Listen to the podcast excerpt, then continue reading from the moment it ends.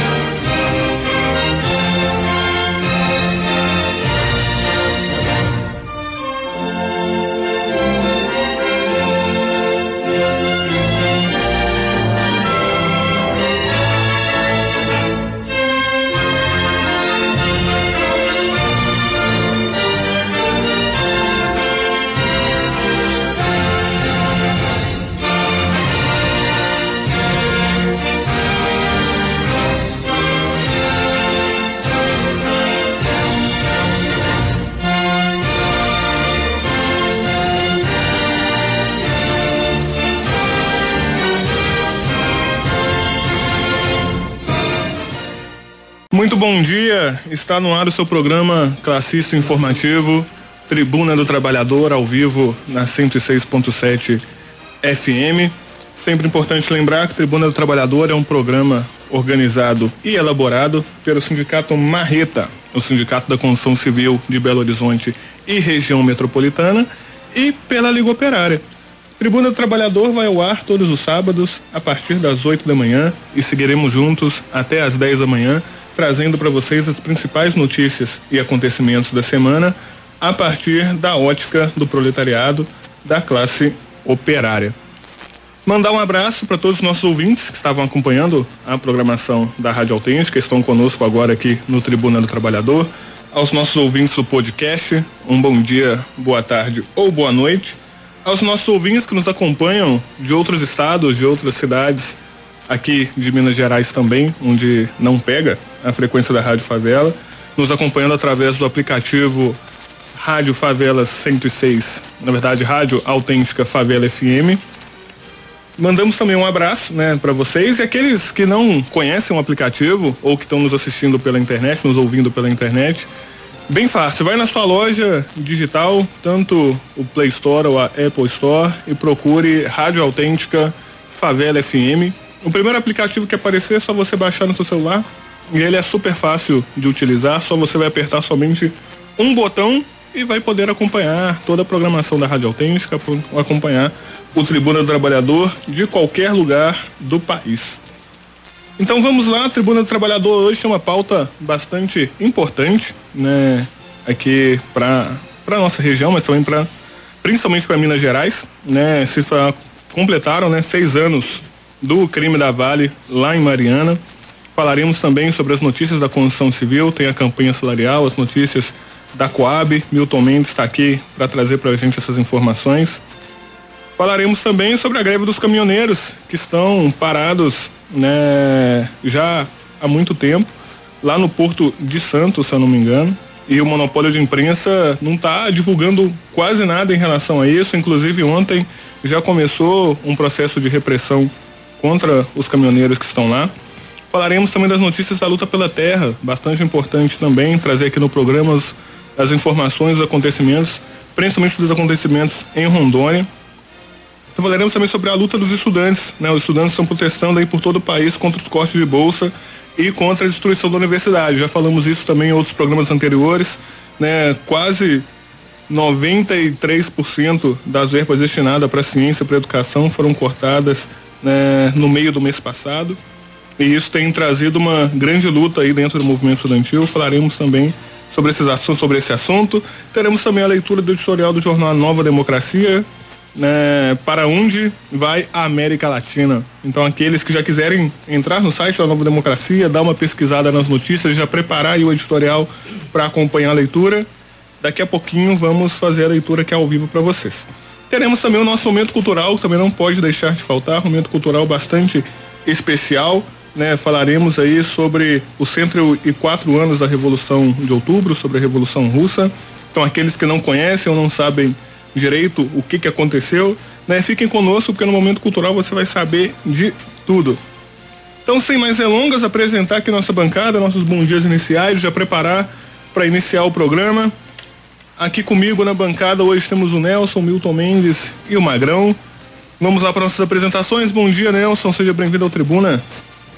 Bom dia, Mamute. Bom dia a todos os ouvintes. Eu, é, é um prazer estar aqui no programa. Eu acho que cabe aqui também destacar a resistência dos camponeses no acampamento Tiago dos Santos e Ademar Ferreira, que segue mesmo mediante a ocupação ilegal da polícia de Rondônia. Os camponeses retornaram lá para suas casas, para seu, seu pedacinho de terra conquistado em meio à revolução agrária. Então acho que isso é uma grande notícia da semana. Muito obrigado, Nelson. Bom dia, companheiro Milton Mendes. Seja bem-vindo ao Tribuna. Bom dia, Mamute. Bom dia, companheiros aqui da mesa. Um pra, prazer grande estar aqui, porque esse programa traz a, a realidade né, que está acontecendo no país e no mundo, a realidade política, a realidade econômico-financeira, que é um desastre. E nós estamos aqui para passar para os ouvintes, somente o trabalhador da construção civil, mas para todos os trabalhadores, e mostrar o, o momento que está difícil demais de resolver, mas com a organização dos trabalhadores, junto com a Marreta, os intelectuais honestos, os estudantes, as pessoas, professores, pessoas que sabem o que, que é construir tudo e não ter nada. Isso que nós estamos aqui hoje para falar mais disso aí e obrigado pela oportunidade.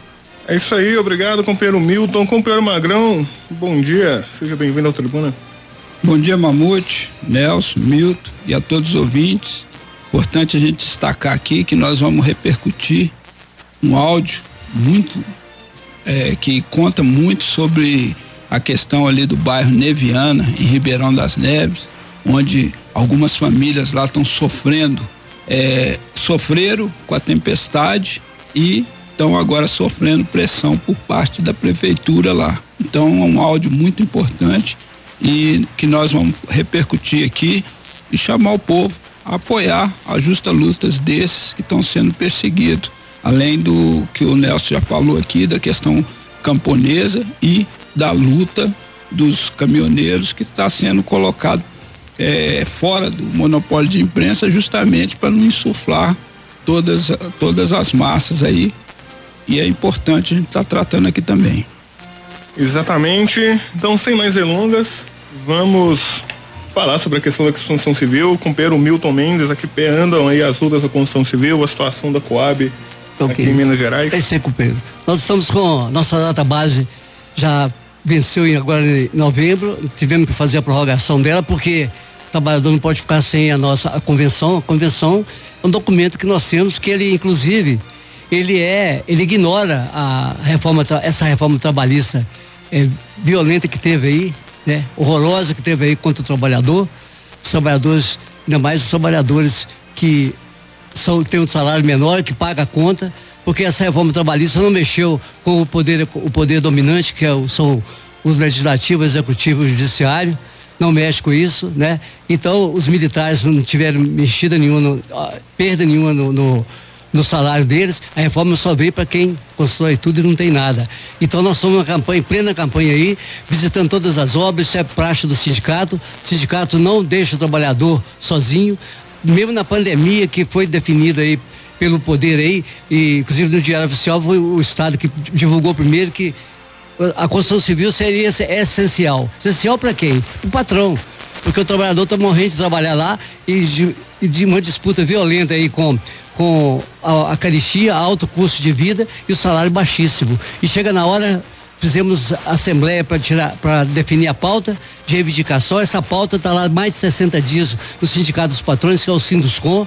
Esse Sinduscom, ele é faz, faz, brincadeira com o trabalhador e vai pagar caro. Esse, esse esse Sindicato dos Patrões, fica lá deitado em cima da pauta e nadando do dinheiro que estão ganhando, porque a, a, a construção está sendo vendida na planta os prédios estão todos vendidos na planta, então estão ganhando maior dinheiro com isso aí, mais o benefício da Caixa Econômica, que só financia a habitação para quem tem dinheiro, para quem tem renda grande, renda maior.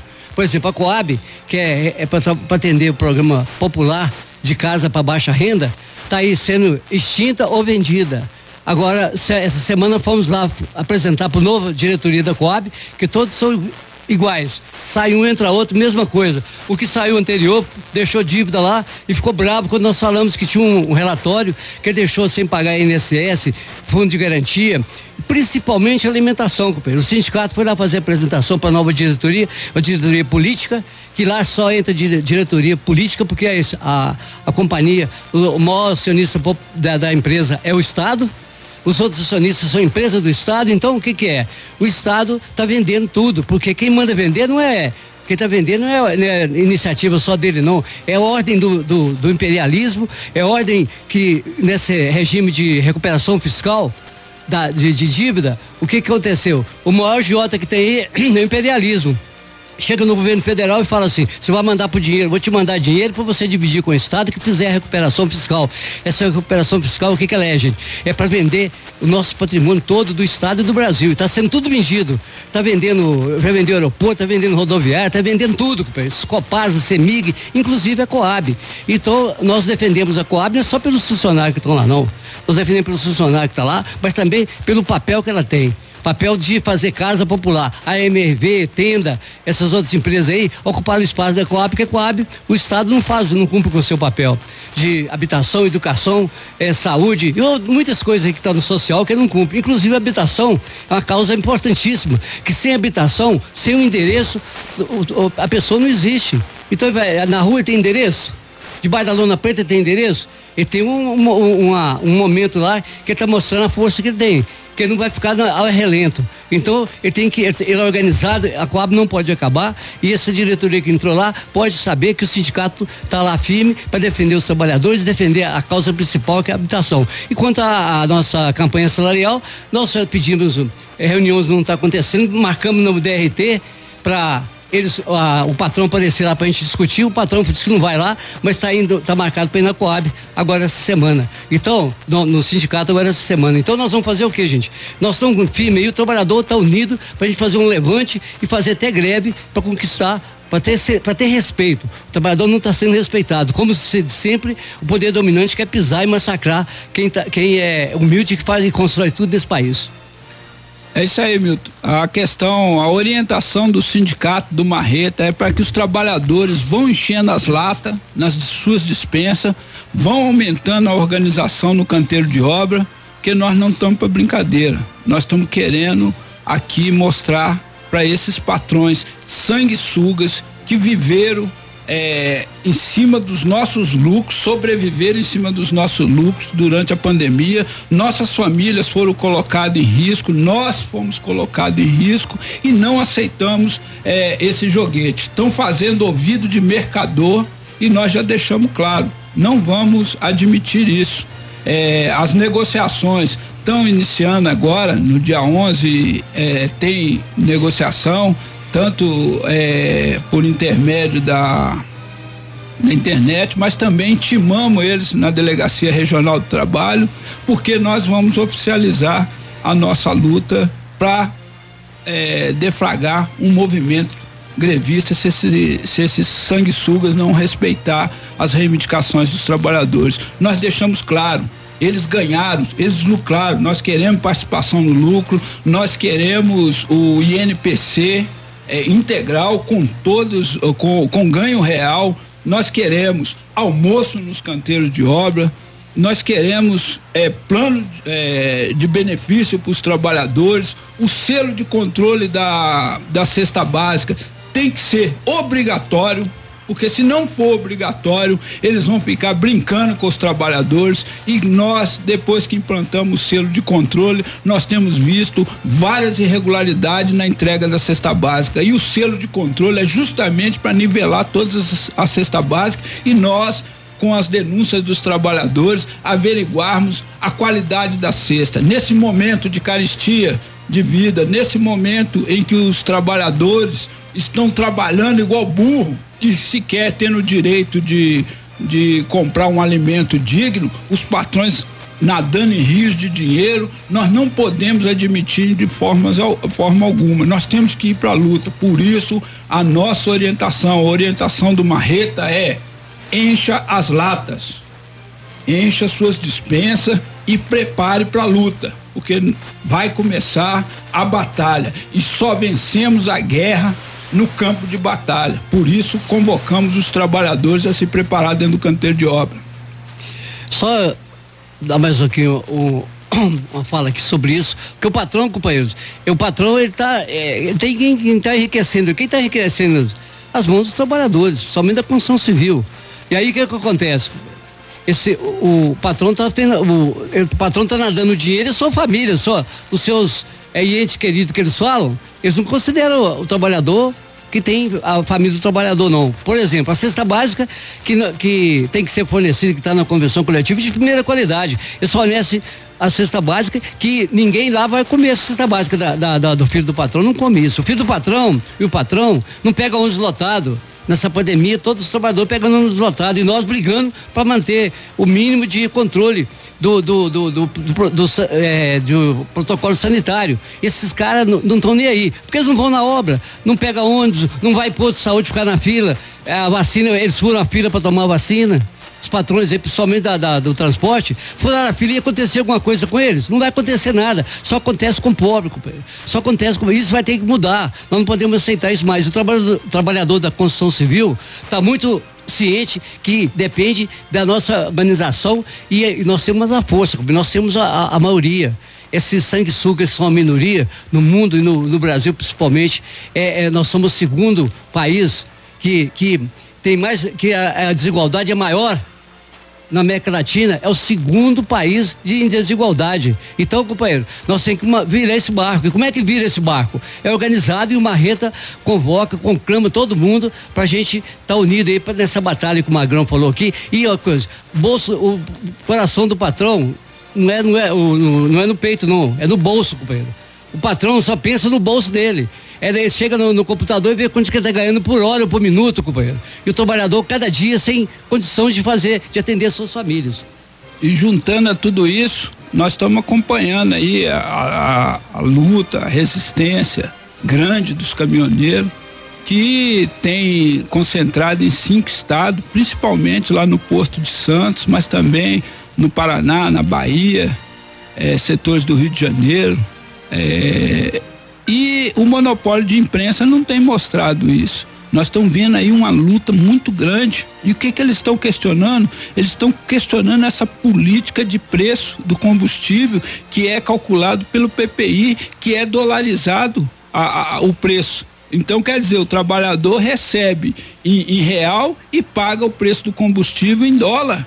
Isso é um absurdo. Então, os companheiros caminhoneiros estão é, é, elevando essa batalha, inclusive os trabalhadores de aplicativo, também os petroleiros em muitos locais estão engrossando a luta junto com os caminhoneiros. E nós não podemos deixar cair no isolamento essa luta, porque a luta dos caminhoneiros é a luta de todo o povo. O petróleo é que dá preço a todas essas essas questões aí a, dos alimentos, porque porque esse sistema de transporte no, no país é um sistema semi-feudal, semi-colonial, baseado em um modal rodoviários. E nós precisamos, é, é, e o preço do, do combustível influi em tudo. E, inclusive nesse momento de crise hídrica, as, as termoelétricas são, funcionam aí a diesel. Então essas é, é, é isso encarece e muito a energia é, elétrica que consumimos. Então a luta dos caminhoneiros é luta de todos. Nós temos que derrubar essa política econômica baseada na dolarização da economia, principalmente é, essa correção de preço pelo PPI. Ainda mais o, o companheiro Magrão. Hoje, vendo a notícia, o gás de cozinha no, em Belo Horizonte, principalmente, em Minas Gerais, está 10% do salário mínimo. E outra coisa, a regap está sendo vendida. E eles estão vendendo na, na, calada da noite, eles vendem tudo. Vende não. Eles dão pro, pro, pro, pro capital estrangeiro, porque esse, esse, a venda da Vale foi, foi paga pelo BNDES. E ela vende, a, quando vendeu a Vale, ela, ela foi vendida por 3 bilhões de dólares, 3 milhões de dólares, e no mesmo ano ela deu 10 bi de lucro.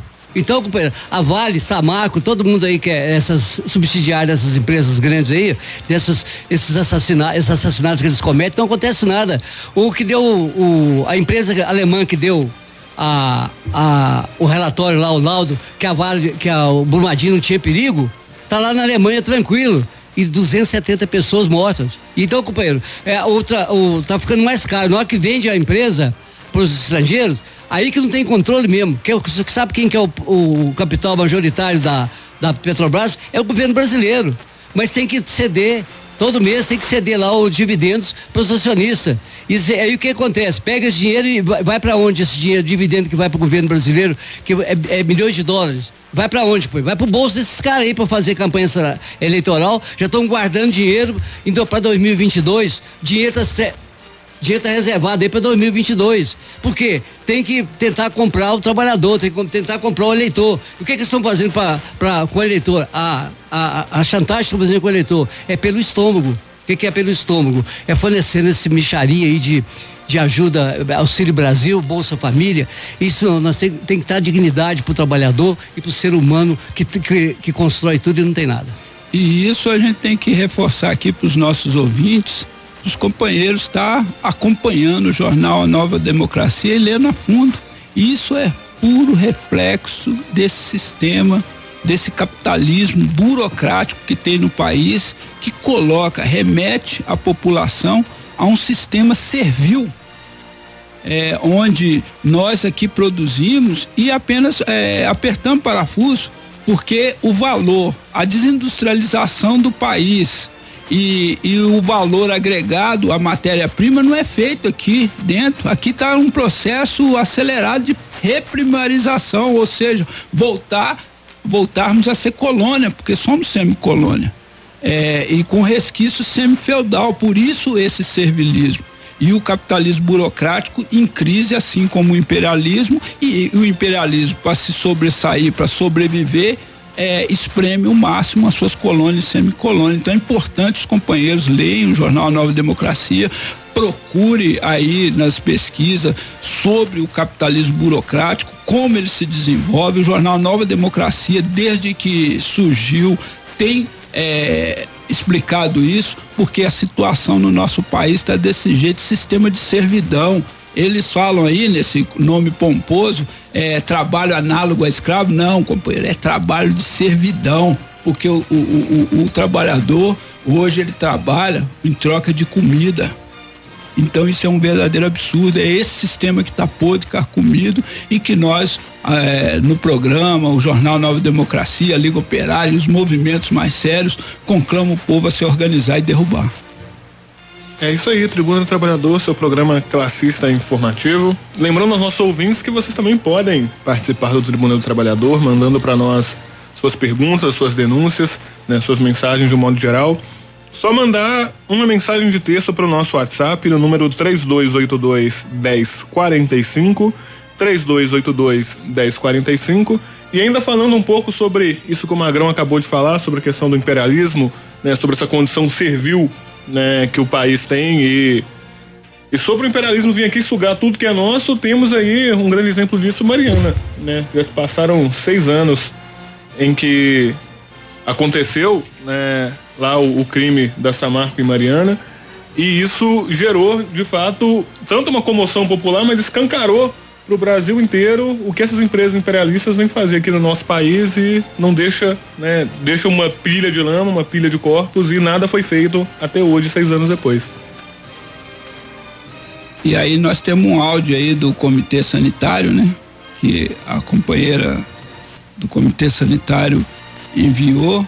Era importante a gente ver, mas de antemão, quando você vai preparando aí o, o áudio, nós tivemos na época lá em Mariana, ali em Bento Rodrigues, Paracatu de Baixo, Gesteira, Barra Longa, vimos de perto, andamos naquelas lamas lá vendo o sofrimento do povo, conversando com o povo e vendo o descaso desse velho estado, que na época que nós tivemos lá no 12 de novembro, poucos dias depois do, do criminoso é, desabamento lá da barragem do Fundão, é, no dia que a gente estava lá em Paracatu conversando com o pessoal, o pessoal desesperado com tudo que estava perdendo, um helicóptero sobrevoa lá. Quem estava lá dentro?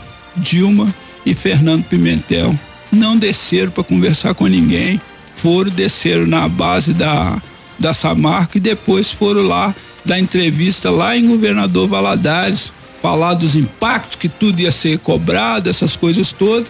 E o que foi cobrado até hoje, quem está pagando são as vítimas, ou seja, nesse país de capitalismo burocrático, de semicolônia, é, quem paga mesmo é o povo, porque eles cobram tudo do povo. A situação continua a mesma. Entregar, cadê as casas de Bento Rodrigues?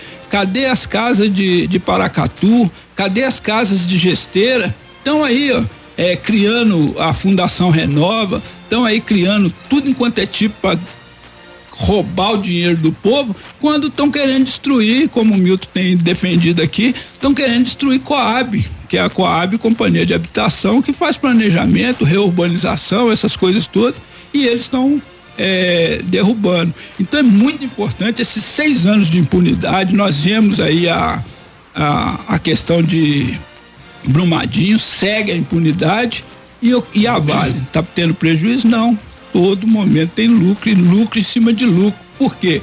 Na época reduziu o mercado de, petro, uh, de minério e quem domina o monopólio do minério é Vale BH, BHP Billiton.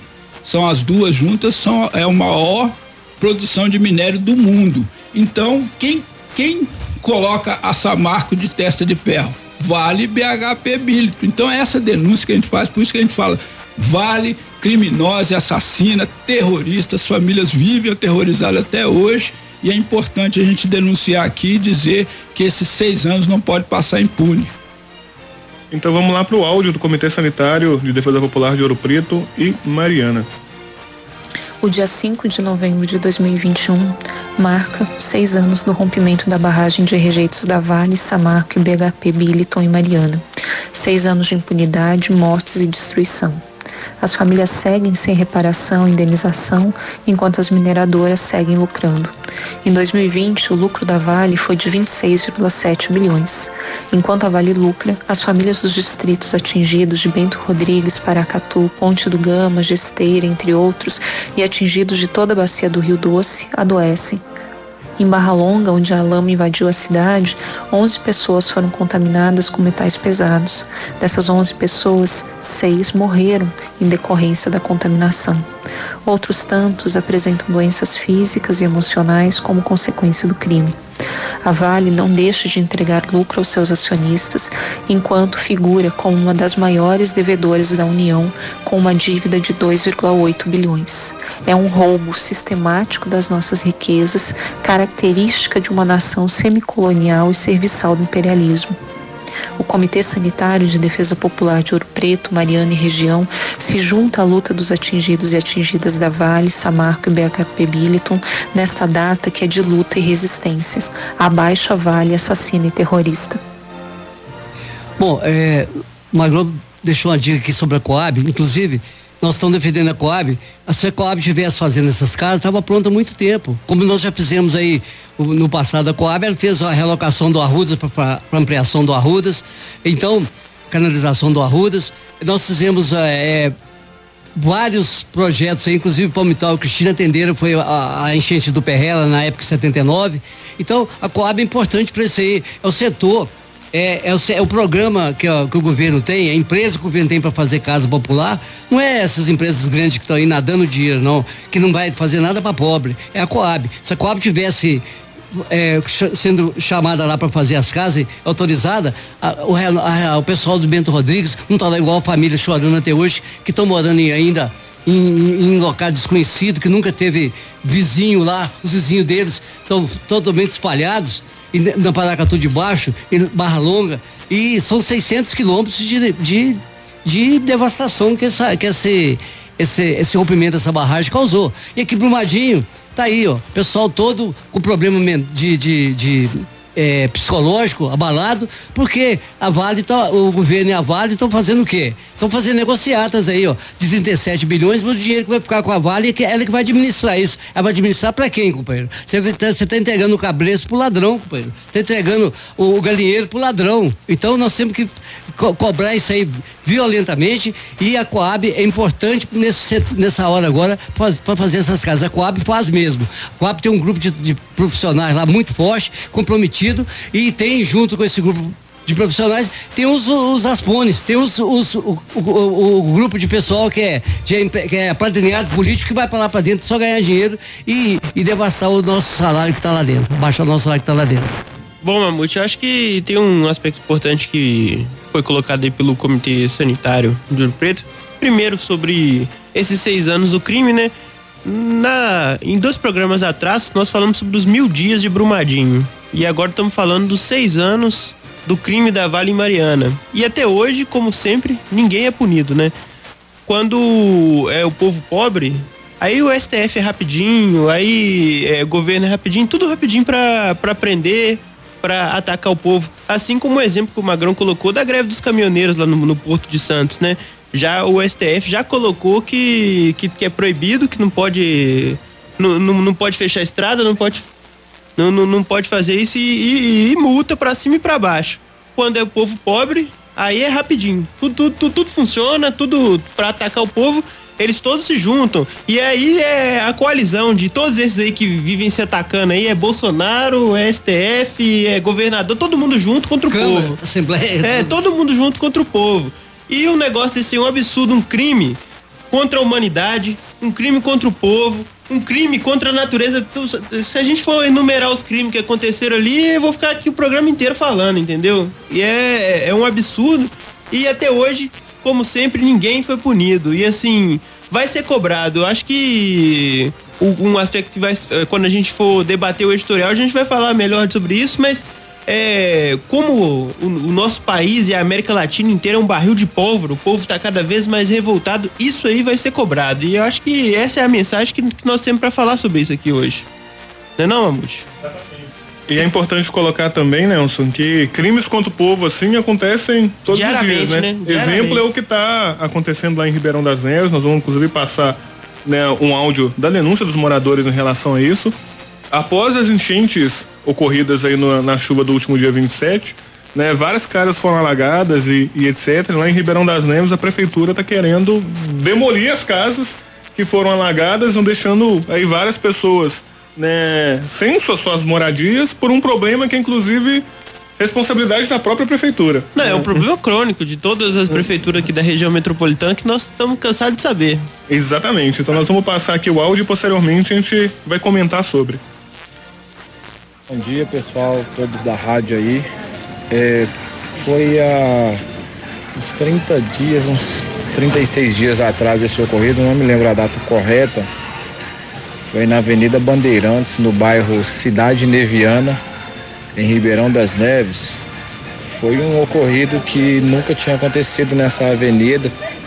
Temos um córrego aqui próximo, ele já havia se enchido há algum tempo, mas dessa vez foi um pouco sério na verdade, foi bem sério. É, a maioria das casas ficaram 100% debaixo da água, algumas com mostrando apenas os telhados. Graças a Deus, no dia a minha mãe estava em casa e pôde também ajudar a vizinha que subiram todos para o terraço. Nesse mesmo dia, a vizinha da minha mãe também, ela ficou no telhado da casa dela com uma neta se não me falha a memória, de quatro anos de idade, com a também vizinha dela. Ficaram por mais de uma hora em cima do telhado esperando socorro. A dona da casa mesmo não conseguiu subir para o telhado e ficou por mais de uma hora dentro do gelo esperando socorro. Enquanto isso, a gente ligava, ligava para os bombeiros, ligava para a Defensoria Civil e uma hora e meia depois que foi aparecer os bombeiros sem nenhum preparo, não tinha barco, não apareceram com cordas em mãos. Tudo isso aconteceu e nós, no momento da tragédia, presenciamos uma, um bombeiro despreparado, não 100% da companhia, mas receberam mais de 30 ligações dizendo que houve um alagamento na Avenida Bandeirantes. Mais de 30 ligações. E quando eles decidiram chegar, que a Defesa Civil também decidiu chegar, eles chegaram aqui sem barco, sem um bote salva-vidas, sem colete e simplesmente xingando os moradores que estavam ali prontos para colocar até mesmo a sua vida no lugar do próximo. Graças a Deus nós agimos com sabedoria, com colocamos o coração na frente, mas também tivemos sabedoria. Pode ser que um momento ou outro nós podemos ser, ter arriscado, mas Deus nos deu força. E depois do que os bombeiros viram aí a, a, a situação, que chamaram então um reforço. Chegou o reforço também sem barco, sem nada. Tinha no local mais de 15 viaturas militar e que resolveu muita coisa também, quase que nada. A prefeitura então doou essas cestas básicas, que eu não sei números de cesta, não sei quantas cestas foram. E desde então chegaram aqui cheio de palavra doce, palavra bonita. O, usou a minha pessoa, sou Marcos Vinícius de Souza Freitas, não tenho medo de falar meu nome, eu tenho revolta. Usou a minha pessoa como conhecedor de, da maioria dos moradores, usou a pessoa do Emerson também para entrar em contato com todos os moradores e ajudar eles, de lubriar todos os moradores. Enchemos a cabeça deles de mentira que a casa de todos estavam sendo avaliada para saber se ia suportar a obra que ia ser feita no Corgo, porque teria maquinário e tudo. E nós entramos em casa por casa, pedimos permissão de morador por morador, vendendo isso para eles. Nós vendemos para cada morador que a casa dele estava sendo averiguada simplesmente para saber se ela teria condições de suportar um trabalho que iria favorecer o dono daquela casa. Quando pensa que não, a gente recebe a notícia de uma reunião na prefeitura. Simplesmente os moradores se recuperando do trauma, que não foi pouco. Alguns moradores ainda juntando os cacos, digamos assim, com móveis ganhados, outros talvez até com vaquinhas comprando os móveis de novo para colocar dentro das casas. A gente nessa reunião a gente simplesmente escuta que ninguém vai poder voltar para casa mais. Foi feita a seguinte pergunta para os presentes da reunião: Até quando não vamos voltar para nossas casas? Responderam simplesmente assim: Não voltam mais. Beleza. Saímos dessa reunião com essa resposta. Disseram eles que foi o jurídico que entrou com essa ação e eles estavam é, esperando a resposta do juiz. Me parece que um juiz de BH, algo do tipo, com menos de 72 horas. A liminar foi feita, foi assinada e a, tivemos a notícia não pela boca da prefeitura, Juninho Martins e companhia de Ribeirão das Neves, pelo um site que nós entramos, a liminar já tinha sido assinada. E a liminar, para resumir, ela fala nada mais, nada menos que 14 imóveis serão demolidos, sendo que o dono desses imóveis não tem direito a nada, não tem direito à indenização, não tem direito a uma nova moradia, simplesmente eu vou tirar a dona Joana da casa dela e ela se vira e vou derrubar a casa dela. Eles estão alegando que o lugar onde essas casas foram construídas é, é do município, é um lugar de, de reservação, aqui tem um corgo, preservação na verdade, tem um corgo. Mas eu quero deixar uma pergunta aí, e se alguém que estiver ouvindo souber me responder, eu estou a todo ouvido aqui na Avenida Bandeirantes. Tem casa aqui que tem 40 anos. Tem casa aqui que é a mais nova na rua, ela tem 10 anos. Me responde por que, que só agora tiveram essa atitude? Por que, que só agora resolveram olhar para a Avenida Bandeirantes e dizer que vai derrubar todas as casas? Me responde por que, que a Prefeitura de Ribeirão das Neves, Juninho Martins, prefeito de Ribeirão das Neves e companhia, me responde aí, prefeito, por que, que você não apareceu aqui em nenhum dos dias desde a tragédia? Por que, que você não veio aqui para nos oferecer um apoio que é de obrigação, não é favor de prefeitura para o morador? pagamos impostos diretamente e indiretamente. Por que, que você não apareceu? Você ficou mandando só enviados, enviados, enviados, representante de não sei das quantas, representante disso. E esses representantes alegaram que você deixou a responsabilidade com eles e que era para eles resolverem. Tenho tudo isso gravado no meu telefone. E eles resolveram sim. Eles resolveram que vai demolir 14 imóveis com risco de mais imóveis estarem nessa lista. Essa foi a solução do prefeito e companhia de Ribeirão das Neves.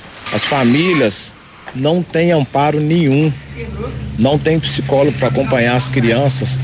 As crianças, quando começa a chover, elas acordam desesperadas, sem saber para onde ir. A Silvana, que foi resgatada do gelo, ficou mais de uma hora dentro do gelo, ela não está tendo um apoio médico, ela não tem um psicólogo para acompanhar ela ela não consegue voltar para a casa dela porque eles simplesmente interditaram. Me diz aí, pessoal, até quando nós vamos viver assim? Até quando Ribeirão das Neves vai viver nessa pilantragem? Até quando nós vamos ficar ouvindo os políticos, do vereador ao presidente da República? Até quando nós vamos ficar ouvindo fala mansa, pegar na minha mão, apertar e dizer que vai fazer a diferença? pegar o meu imposto de forma direta ou indireta. E quando nós mais precisarmos, quando a gente mais precisa, a gente só recebe isso. Vou demolir a sua casa, a sua rua ela não existe no mapa. As famílias estão exigindo que a prefeitura de Ribeirão das Neves é, olhe para nós com respeito, com dignidade, dá uma atenção para gente, porque a indignação está sendo muita. Nós temos um, esgoto desde a tragédia. O esgoto está aqui a céu aberto, pessoal. Sequer houve alguém aqui para resolver. Temos crianças vivendo na rua, temos moradores aqui ainda, como já disse. O, o cheiro está insuportável. Nós estamos exigindo, no mínimo, respeito e dignidade.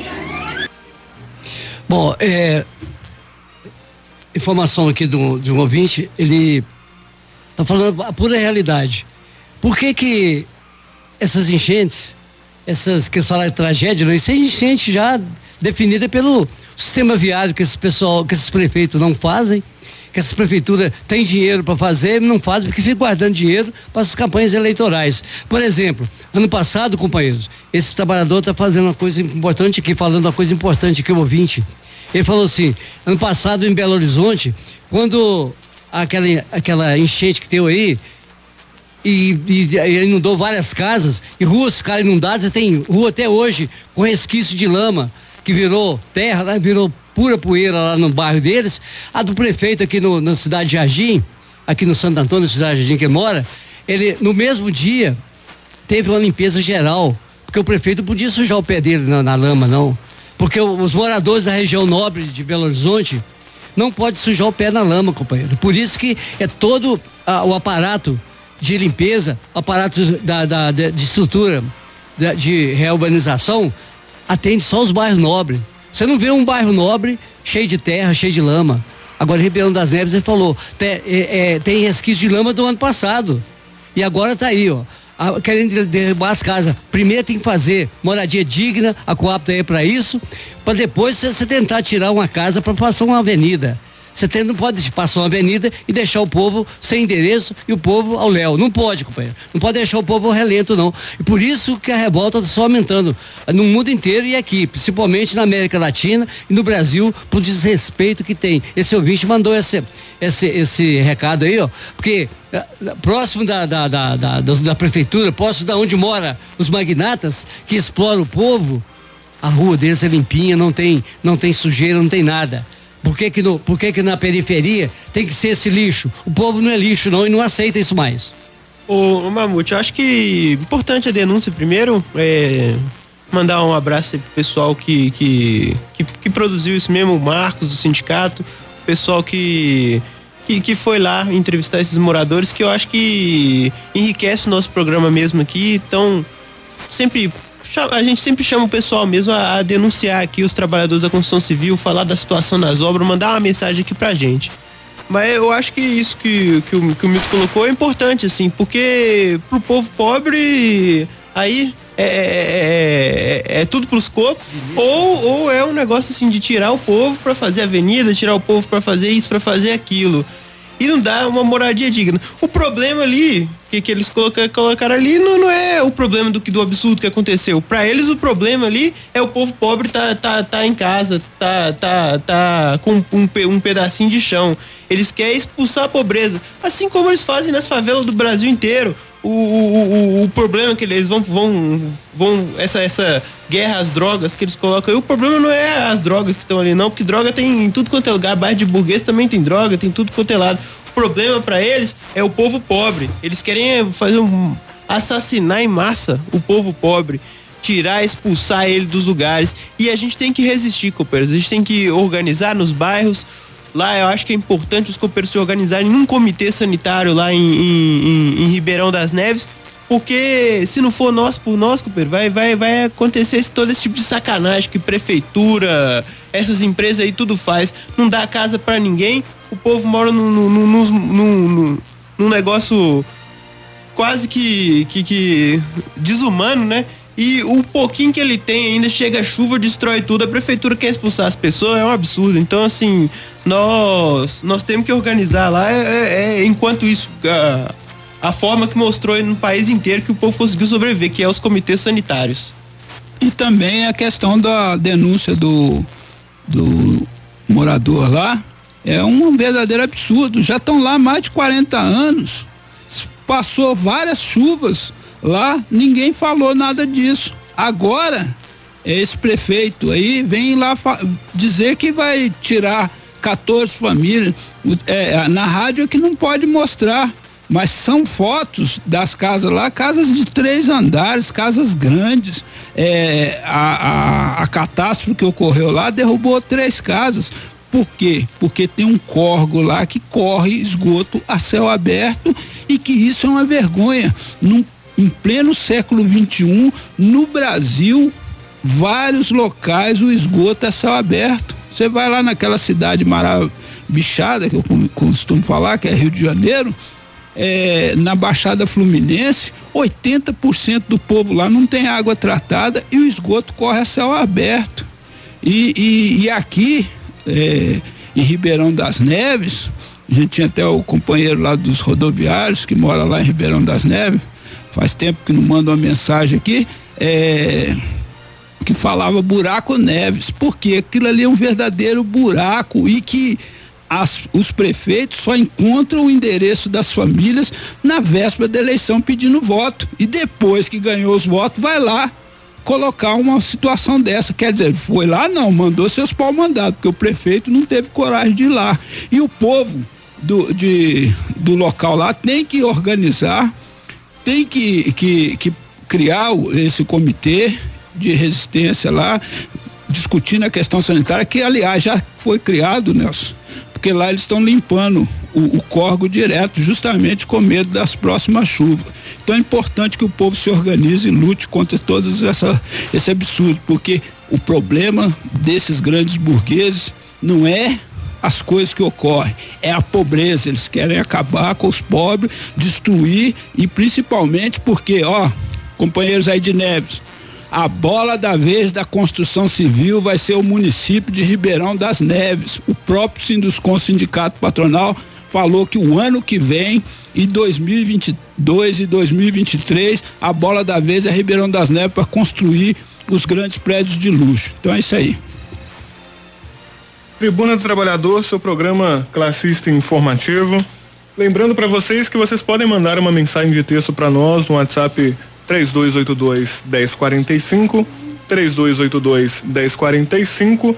E ainda falando um pouco sobre a questão né, de Ribeirão das Neves, há anos, né, não só o povo de Ribeirão das Neves, mas o povo aqui da, que mora próximo à região ali da Vilarinho, né, sofre com esses problemas sobre a questão de enchente, porque principalmente o problema de enchente não é um problema da chuva, não é um problema do, dos moradores, mas é efetivamente é um problema de planejamento e de defesa né, da, da, da, da construção pública, né, da, do planejamento público.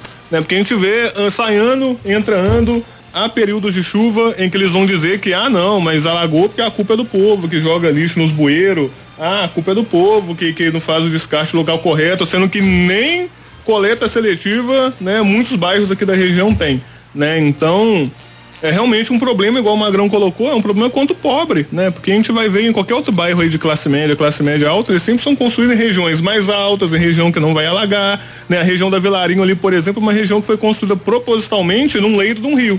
Ô né? Mamute, tem um negócio aí dessa região da Vilarinho específica, esse, esses dias aí eu vi uma entrevista aí da prefeitura falando que ia mapear os locais de risco. Pô, todo mundo tá cansado de saber onde que é região de risco, pô todo ano alaga na Vilarim, todo ano alaga na Tereza Cristina. Precisa mesmo alguém para mapear isso. Isso aí, ó, é um descaso contra o povo. É uma política de assassinato geral contra o povo pobre. É isso que é, é o que está acontecendo. Companheiro, eles gastaram agora 10 milhões com uma bacia de contenção lá que não tá, serve, tá servindo para nada, sabe por quê? Ela chega num ponto que ela vai é, é, refluir a água para as avenidas de novo, que não tem saída, companheiro, direito. Então, o que, que tinha que fazer? Obra lá no Cristiano Machado, rebaixar o, o leito Cristiano Machado para chegar lá. Não tem saída, tá? Eh, tem refluxo da água que chega no Cristiano Machado. Então, é questão de engenharia, é questão de uso, mau uso do dinheiro público, porque só querem é, quando faz uma obra dessa 10 milhões, você sabe que tem as propinas aí, que é normal do país. Normal, normal no país. As estatais é isso aí. Então, companheiro, o desrespeito com o povo chega na hora que é, que é mapear o quê? Esse, mapear o número de pessoas que estão sendo é, é, é, pelas enchentes, que é coisa premeditada, igual aconteceu na Vale lá, ó. Tem não sei quantas barragens aí para em, em risco e, e povo e, e tem, que obrigar o povo a ficar lá dentro. Tem que tirar o povo dessas regiões de risco, mas com dignidade, né? Expulsando o povo de lá não. E outra coisa, quando vai fazer uma avenida, normalmente, companheiro, esse projeto da avenida, quem pede são os empresários para fazer os galpões dele, para fazer isso, e tirar o pobre e, e usar essas áreas que estão próximas do centro, que tá na, na região metropolitana, principais. Então o que, que eles fazem? Eles tiram o pobre de lá e, e passa para os empresários fazer os, os seus galpões e os seus comércios aí violentos que eles têm aí. Então, para explorar o povo. Então você ficar atento, esse, quando você ocupa esse lugar, ele desceu. E como o Nelson Logoria mesmo, há pouco tempo aí, que para é, é, fazer reintegração de postos para tirar o pobre, o STF, o, o, o judiciário age rápido. Agora, Rapidinho. quando é para defender o, o, o, pobre, não defende não, companheiro. Fica anos aí, como está fazendo o caso do precatório agora, tá? Os precatórios, que o governo está falando, ele, o teto de gasto, está rompendo o teto de gasto, tudo é possível lá. Lá no, no, no, no, Congresso, tudo é possível, tudo lá é comprado. O, mandato lá é comprado, as, as, as, as reformas lá são. O, o, povo paga caro, porque são milhões de dólares, de reais aí, que se transformam em dólar lá no exterior, que eles usar o dinheiro em paraísos fiscais. Então o que acontece? O, o dinheiro desses milionários, empresários e dos políticos vai tudo lá para fora. O Guedes, numa noite, ele ganhou 250 mil.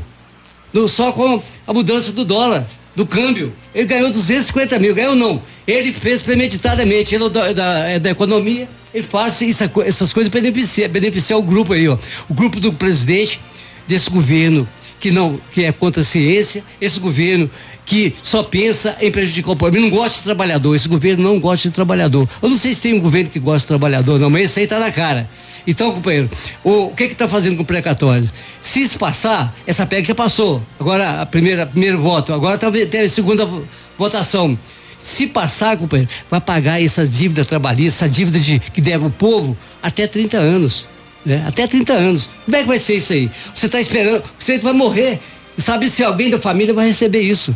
porque isso é um absurdo. E passa tudo lá, companheiros. Lá passa tudo, porque lá é lugar que lá é a casa de mãe Joana. Lá chegou lá e fala assim: tem que passar isso aqui. Eles não pensam no pobre, não. Eles não pensando no pobre, eles estão pensando no bolso deles. Então, essa precatória é um absurdo, essa PEC da precatória. Ela não pode passar. E tem que pagar a dívida que está devendo. Entendeu?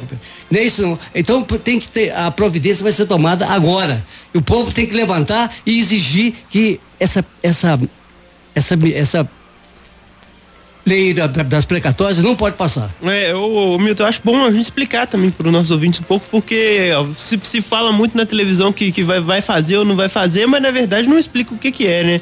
Essa PEC aí é porque o Estado tá cheio de dívida, com tanta gente, dívida trabalhista, dívida com o povo, que é, essas são as dívidas que, que eles estão querendo é acabar com elas. Ou, na verdade, como o Milton colocou, né? A PEC vai deixar poder pagar em até 30 anos. 30 anos a pessoa dependendo até morreu, né? E assim, é, essas, esses precatórios são dívidas que o Estado tem com as pessoas, dívidas trabalhistas, dívidas de ações movidas das pessoas. E o que eles estão querendo colocar é, é prorrogar até 30 anos elas. Além de estar tá usando como pano de fundo, que é para garantir também o pagamento desses planos emergencial, essas coisas, tudo, tudo é conversa fiada. Isso é para fortalecer a campanha 2022 para esses políticos que só sabem comprar voto e vender campanha, só pensam na urna. É. Então, eu, eu, completar aqui na minha fala, o, o que está acontecendo com, com, com essas dívidas aí? O povo o, o, que o governo está fazendo? A Dilma foi tirar a Dilma por causa de pedalada da questão de responsabilidade fiscal. Responsabilidade, é, então o que que o, o esse governo está fazendo? Ele está comprando o Congresso lá para estourar o teto de gasto, que é uma mentira. E o que está fazendo? Né, estourando o teto de gasto. A Dilma foi saiu por pedalada. Esse governo está acelerando a pedalada. Porque está querendo fazer o quê? Ele está querendo que estoure o teto de gasto para atender os ricos, porque o rico não, não tem dinheiro no precatório. O é. rico não tem. Só o pobre que tem lá de, o, as, a, as ações que ele ganhou e o governo foi empurrando com a barriga. E agora esse governo aí, ó, esse governo assassino do povo aí, tá fazendo isso aí. É, não, e outra coisa, em primeiro lugar que esse teto de gasto aqui foi muito bem colocado no último programa pro Abreu, que, que é uma farsa, né? Em primeiro lugar que é, que é uma farsa. Porque essas, a responsabilidade fiscal, essas coisas que eles ficam repetindo aí, só é interessante enquanto está servindo ao bolso deles. Servindo ao bolso dos grandes burgueses, latifundiários. Os impostos mesmo no nosso país aí, todo, todo dia tem um tanto de amortização de imposto. Anistia. anistia para rico. Para pobre é isso aí, vai, vai demorar 30 anos para pagar. Não, 30, é, 30 anos para pagar as coisas do pobre. Agora, para os ricos é todo dia é anistia de, de milhões e bilhões. Então, assim, é, é, é isso o caso que está acontecendo nos precatórios. E mais do outro lado, eu acho que, que, é, que é importante a gente colocar aqui que as pessoas não estão paradas, né? Porque a gente está falando muito sobre é, o, o, os ataques que, tem, que o povo tem sofrido e esse tanto de, de, de sacanagens mesmo que tem acontecido, desde. É, crimes contra o povo, como o negócio de, de Brumadinho, crimes contra a população aqui de, de Ribeirão das Neves, mas o povo não tem ficado parado, companheiros. E isso é importante. Está acontecendo no nosso país uma grande greve dos caminhoneiros, especialmente lá em Santos, no Porto de Santos, a adesão é de 100%. E isso aí agora, como a gente já colocou aqui uma, mais de uma vez nesse programa de hoje, é, quando o, o, o povo se organiza, aí junta todo mundo para reprimir eles, né? Já, já foi polícia, Polícia Rodoviária Federal, o STF já proibiu de, de, de, de o direito de livre manifestação do, dos caminhoneiros, mas eles não param. Tá tendo é, é, essa grande greve dos caminhoneiros em vários lugares, com uma adesão de, de, menor, mas em Santos especificamente é uma adesão de 100%. Aquele porto tá parado, entendeu? Aquele porto tá parado e os caminhoneiros não vão, não vão abaixar a cabeça enquanto não acabar com esse, esse tanto de coisa aí. Todo dia aumenta a gasolina. É, um, eu, a gente escuta muito na televisão falar assim que um, um bota a culpa no outro, né? O, o governo bota a culpa no, no, no imposto disso aqui, o, o, o, governo federal bota a culpa, no imposto, o outro bota a culpa na política da Petrobras.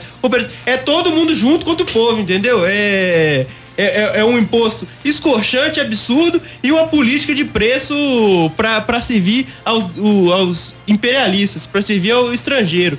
Então, assim, é, temos que saudar mesmo os caminhoneiros por, por, pela essa grande greve que está acontecendo, porque esse é o caminho, companheiros. Nós temos que organizar no nosso país, em todas as categorias, uma grande greve geral de resistência nacional. Que é só isso que vai conseguir modificar alguma coisa. Os companheiros estavam falando mais cedo aí sobre a campanha salarial. Só vai conseguir alguma coisa se a gente se mobilizar, se a gente organizar, fazer greve. Porque o, o, os patrões aí nessa pandemia lucrou a, a, a rodo, né?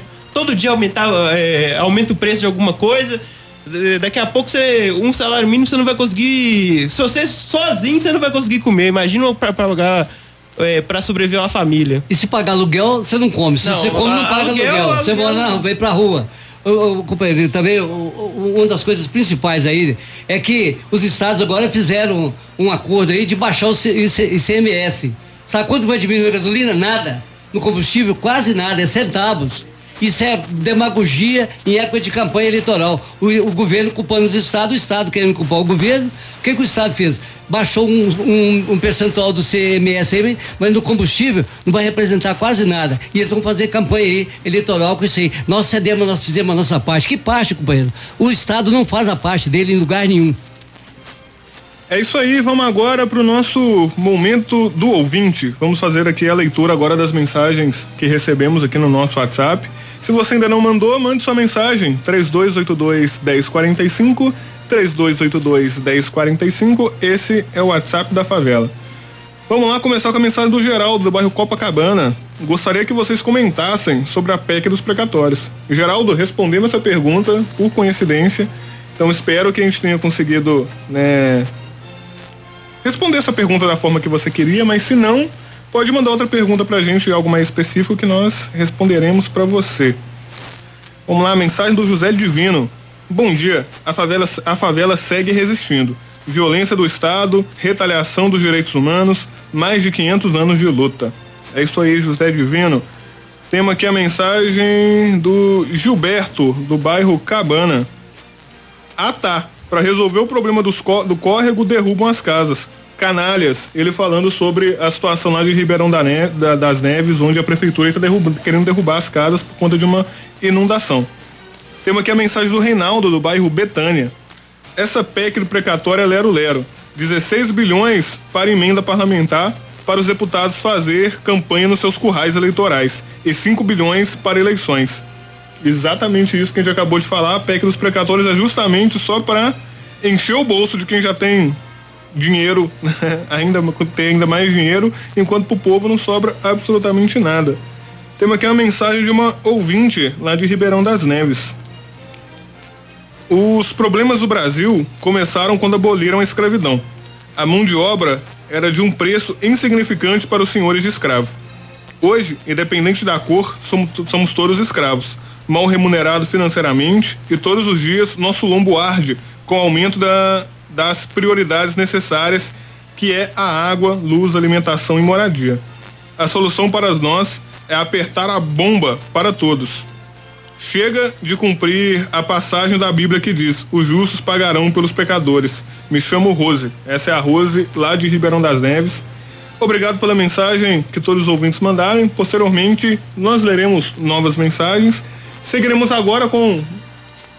E não, Mamute, é que é importante a gente pontuar aqui que vocês viram aí todas as, a, as mensagens e também as nossas ponderações aqui, é, noticiando e também colocando posição.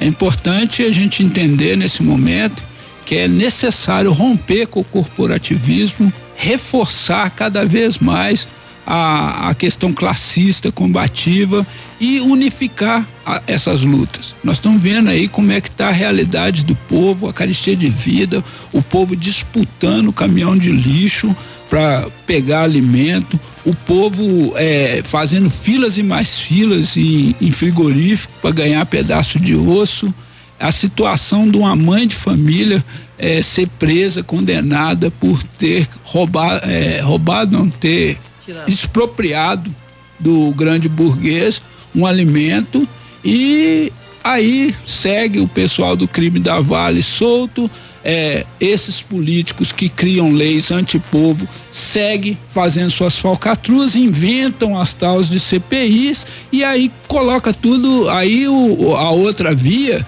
que é a via do, da conciliação, a via de concordar com isso e disputar no pleito da grande burguesia, que é as eleições, fica falando que é porque o povo não soube, não soube escolher. Isso é conversa fiada. Nós temos é que organizar o povo, unificar o povo da cidade e do campo e parar esse país parar com uma pauta exigindo o fim, eh, a destruição do latifúndio no campo, a expropriação dessas fábricas eh, que estão sendo eh, internacionalizadas aí, estão, estão sendo desestatizadas, entregadas na mão do imperialismo e também exigir uma economia, uma nova economia é, voltada, derrubando é, todo, todo esse tipo de dolarização da economia, é, uma nova re, é, divisão de renda.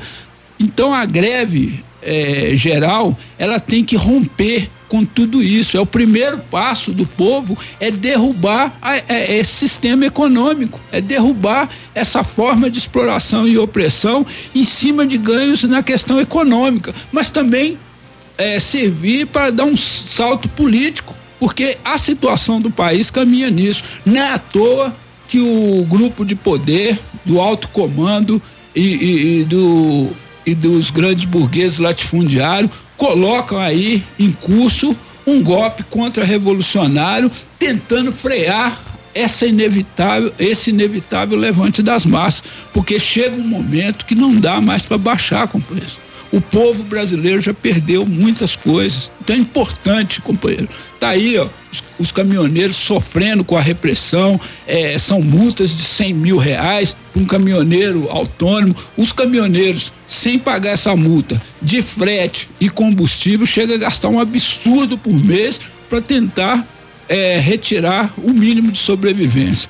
E sobre, só respondendo a, a companheira aí da, de Ribeirão das Neves, não é a questão da abolição da escravidão, que na verdade é, o Brasil ele ele dá um salto no momento em que todo mundo é, fazia após a revolução industrial é, desenvolvia seu estado e, e, suas economias, o Brasil ele sai do é, ele ele nesse momento instaura aqui com mais requinte a questão da escravidão, foi o último país a libertar, entre aspas, seus escravos, para colocar todo o povo no sistema servil, porque daqui a pouco nós vamos estar discutindo a questão camponesa, as leis de terra ainda manteve concentrado na mão de meia dúzia de pessoas e soltaram o povo sem eira nem beira na rua para vender sua força de trabalho, ou seja, se entregar de forma servil aos grandes burgueses latifundiários. Então hoje no Brasil a gente fala esse sistema é servil, porque no tempo que tinha-se os escravos, os donos de escravos eram obrigados a dar o mínimo para a sobrevivência dele. Hoje o povo, para sobreviver, tem que se submeter às mais bárbaras humilhação. Companheiros, é a pura realidade. Quem não perde dinheiro nesse país? São as três montanhas, é o, é o imperialismo, as burguesias, que são os, principalmente os, os grandes comerciantes e os banqueiros, Banco perde dinheiro, companheiro? Não perde dinheiro, não. Quando teve uma época do Fernando Henrique Cardoso que teve um tal de PROE que é era verba para salvar os bancos. Bancos não perdem dinheiro e o latifúndio, dono do, do, do agronegócio aí, companheiro, tem todos os benefícios do governo, desse, desse governo de plantões, desses fantoches do imperialismo. Então, esses, esses governos aí não tem, não perde, não deixa ninguém perder dinheiro do seu grupo, o seu grupinho que, man, que quer mandar no, no, país e no mundo. Então o que, que acontece? O povo está se levantando por isso. Sabe que nós chegamos no, no, no ponto crítico? Não tem mais saída? É a fome. A fome leva o povo a fazer o que vai fazer. Um levante de uma, de uma, de uma greve de resistência nacional em defesa do povo trabalhador, do povo pobre e dos direitos tirados que vão ter que retornar, companheiro. Inclusive o Barreta ignora a reforma trabalhista. O Marreta, a convenção coletiva do sindicato Marreta, ela ignora porque ela tem é o, é o negociado sobre o legislado. Então, o negociado, os trabalhadores negociam o direito deles e não deixa ser vendido. O Marreta não vende direito do trabalhador. Por isso que a nossa pauta é tirada em assembleia. Nós não fazemos visita a uma obra, reunião com o patrão, sem os trabalhadores. Nós não fazemos só a direção do sindicato. A direção do sindicato não anda sozinha, ela anda com os trabalhadores juntos. E por isso que o trabalhador organizado agora, nós vamos conseguir nessa campanha salarial o que nós merecemos. Porque nós não vamos baixar a cabeça porque a construção civil está bombando. Quando você tem uma demanda muito grande, você tem que ter respeito, você tem que pagar por essa demanda. E agora a hora é essa. Nós estamos no momento certo de fazer, começar uma greve geral na construção civil, ou a greve na construção civil e virar greve geral de resistência nacional. É isso mesmo, Milton. Eu acho que é, temos alguns exemplos de organização né, que a gente tem que falar aqui. Eu acho que quando o Mamute colocou, desde o início do programa, eu também falei, eu acho que existe um norte da, de, de, dessa luta, né? que é a resistência dos camponeses lá no Tiago dos Santos e Ademar Ferreira. Que, assim, a gente sempre fala aqui no programa e, e, e, conta um pouco sobre essa resistência, mas essa semana aconteceram grandes coisas lá. Foi a retomada dos camponeses da área em meio à operação ilegal da polícia militar do governador Marcos Rocha e da Força Nacional do governo militar genocida do Bolsonaro. E os camponeses retomaram as terras. E assim, é, juntos, organizados, sobre a bandeira da luta, é possível tudo. Isso que se provou ali. E assim como o que acontece ali é, mostra que isso é possível, mostra que se os trabalhadores da construção civil forem juntos, organizados com a bandeira da, da, da luta classista e combativa, é possível sim é, vencer os patrões, é possível sim a gente ter um salário de qualidade, porque é só com a luta mesmo que a gente consegue as coisas. Mas retomando aqui sobre a área lá que eu acho que é importante, primeiro, né, sobre a denúncia que a gente falou aqui na semana passada, em a essa operação ilegal, dois companheiros foram assassinados pela polícia.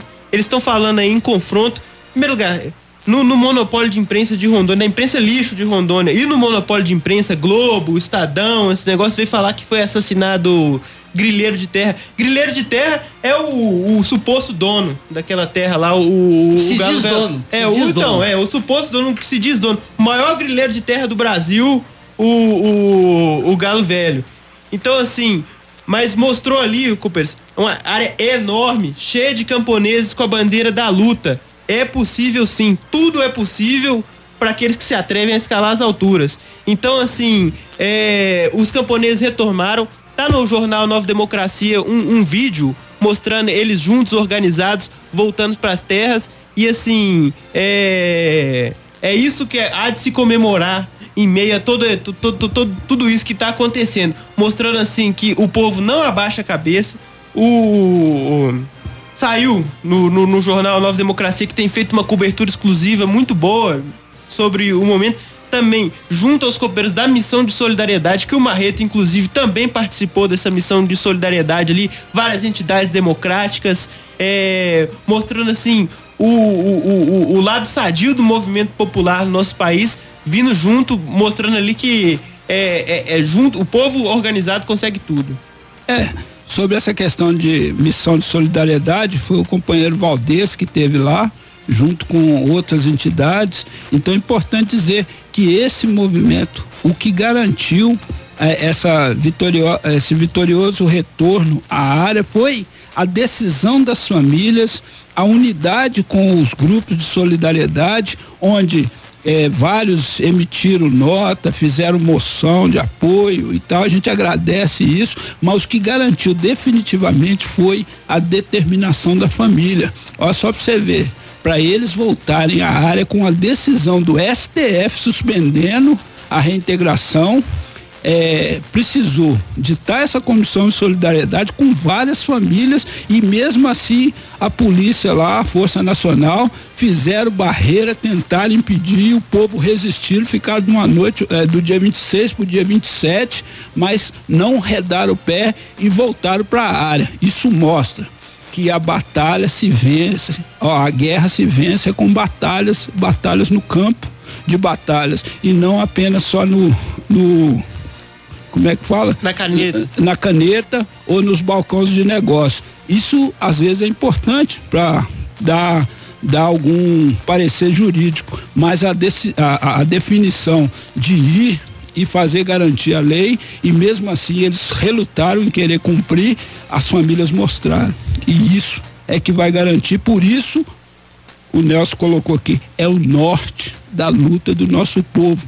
A resistência, a determinação de destruir o que há de mais velho nesse país, que é o latifúndio, e repartir a terra, entregar para os pequenos camponeses, para os camponeses sem terra ou com pouca terra, para produzir para o nosso país, independente do latifúndio.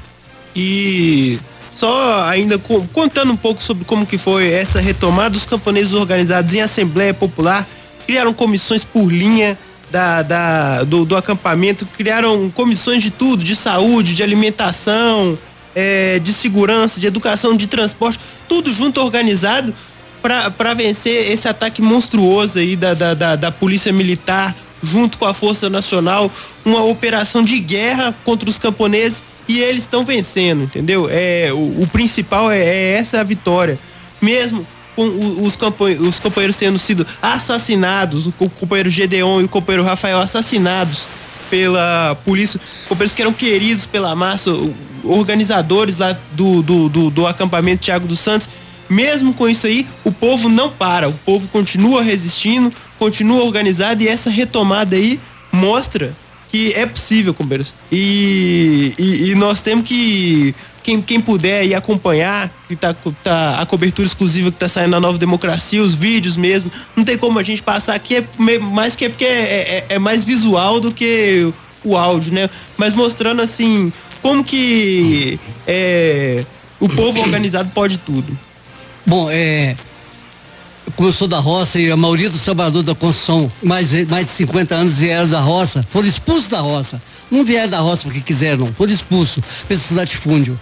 O problema maior que, que, que, o, que a reação tem, que o governo, esse governo assassino, junto com as Forças Armadas que dá respaldo a ele, esse governo de assassinar o povo como na pandemia e assassinar o povo com a fome. Então, cada canetada lá ele mata milhões de pessoas, então milhares de pessoas. Então o que que acontece? O, enquanto esses cães do governo, esses cães do imperialismo fica latindo aí, ó, o povo está se organizando. Não adianta latir, morder e matar o trabalhador, matar o, o, o camponês, porque quanto mais sangue jorra na, na terra do que o camponês está ocupando, ele é, é semente para o levante ficar mais, mais resistente.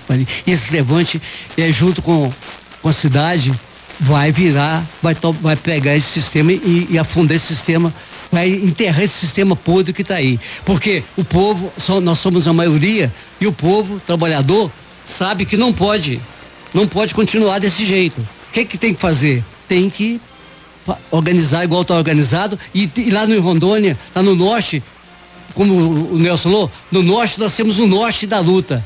Ali nós temos o que, que tem que fazer para derrubar esse sistema. O povo está organizado, os trabalhadores não arredam o pé, porque ali está o alimento das suas famílias. Ali que eles, não precisam de mendigar nada na cidade. Ali não precisa de sofrer repressão na cidade. E lá no campo, eles não vão aceitar repressão também. Porque lá estão organizados e lá o, não adianta vir Força Nacional, vir Exército, vir Aeronáutica, vir o que quiser que o povo está lá firme e não sai. Por isso que quando o povo se organiza, o poder treme. É, e assim, só para completar então o debate assim, é mesmo mediante ah, esse assassinato dos companheiros Gedeon e Rafael, é a maior das vinganças que os camponeses podem fazer dali é, diante disso é tomar todas as terras do latifúndio de Rondônia, tomar todas as terras do latifúndio do Brasil inteiro. É isso que, que, que tem que fazer. É isso que a Revolução Agrária tem, tem feito. É, e é isso que o, o, o, os, os camponeses fazem quando eles retomam aquelas terras ali. Essa é a maior das vinganças, é acabar com esse sistema latifundiário, acabar com toda essa opressão que o, o, os camponeses do nosso país vivem. É isso aí, Tribuna do Trabalhador, seu programa classista informativo. Vamos agora para o nosso momento cultural. Mas antes de começar, gostaria de ler uma mensagem especial aqui que o Mário Lúcio, que é quem prepara os nossos momentos culturais, enviou para o nosso ouvinte Carlos Abreu. Bom dia, ouvintes e companheiros do Tribuna do Trabalhador. Hoje, o Momento Cultural falará de um filme e que eu queria aqui aproveitar e mandar um abraço para o nosso ouvinte de sempre e que sempre contribui com suas participações no programa, Carlos Abreu. Ele, que é o cinéfilo aqui da Rádio Favela e tem o melhor programa dedicado ao cinema e às suas trilhas sonoras de filmes nessa rádio. Como no último programa ele nos brindou com uma excelente participação no Tribunal do Trabalhador, hoje retribuo aqui falando também de um filme revolucionário épico. Grande abraço, Carlos Abreu. Então vamos lá para o nosso momento cultural e mandar também aqui um abraço para Carlos Abreu, que com certeza está acompanhando o Tribunal do Trabalhador com a gente. Bom dia, ouvintes da Rádio Favela e do programa Tribuna do Trabalhador. Esse é o Momento Cultural. E hoje vamos falar da película soviética Lenin em Outubro.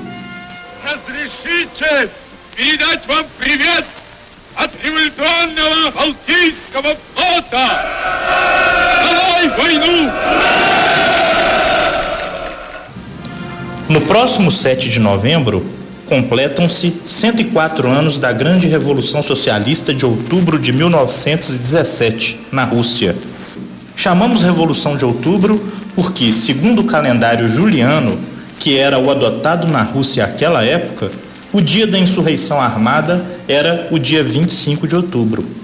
E por essa ocasião, farei aqui um pequeno resumo da resenha publicada no jornal A Nova Democracia, número 160, de novembro de 2015, sobre o filme Lenin em Outubro, película de 1937, dirigida por Mikhail Rom e Dmitry Vassiliev, e que tem Boris Shukin representando Lenin, chefatura do Partido Bolchevique e da Revolução. O filme narra os decisivos dias que precederam até o triunfo da insurreição armada dirigida pelo Partido Bolchevique sob a chefatura de Lenin, desde o momento em que ele desembarca clandestinamente em Petrogrado, acompanhado do camarada Vassili, que além de seu guarda-costas, fazia ligação entre Lenin e a direção do Partido Bolchevique. O filme retrata a titânica luta ideológica no seio da sociedade russa e do Partido Bolchevique contra o oportunismo e toda a reação em uma passagem, narra a histórica sessão plenária do Comitê Central, em que Lenin defende a imediata preparação da insurreição armada. Contra ele se levantaram Zinoviev e Kamenev. Trotsky sorrateiramente propõe adiar a insurreição para depois da instalação do segundo Congresso dos Soviets. Lenin desmascara e derrota os traidores da revolução.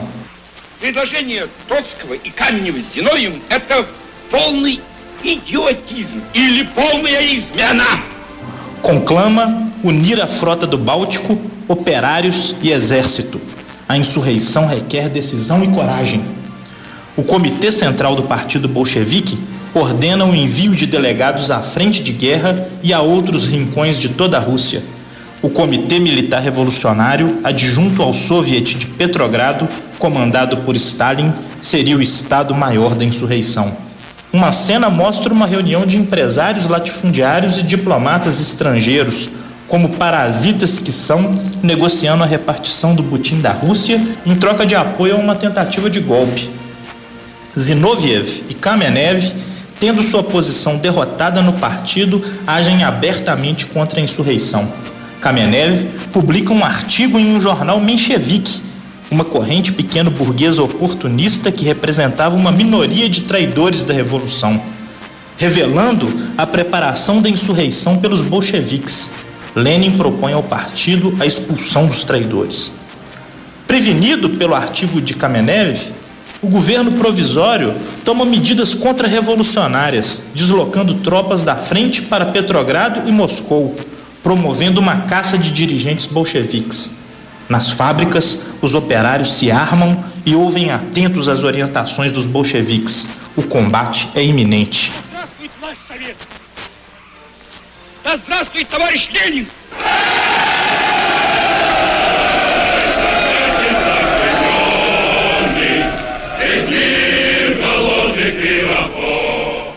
O renegado Trotsky aproveita uma sessão do Soviet de Petrogrado e anuncia a data da insurreição.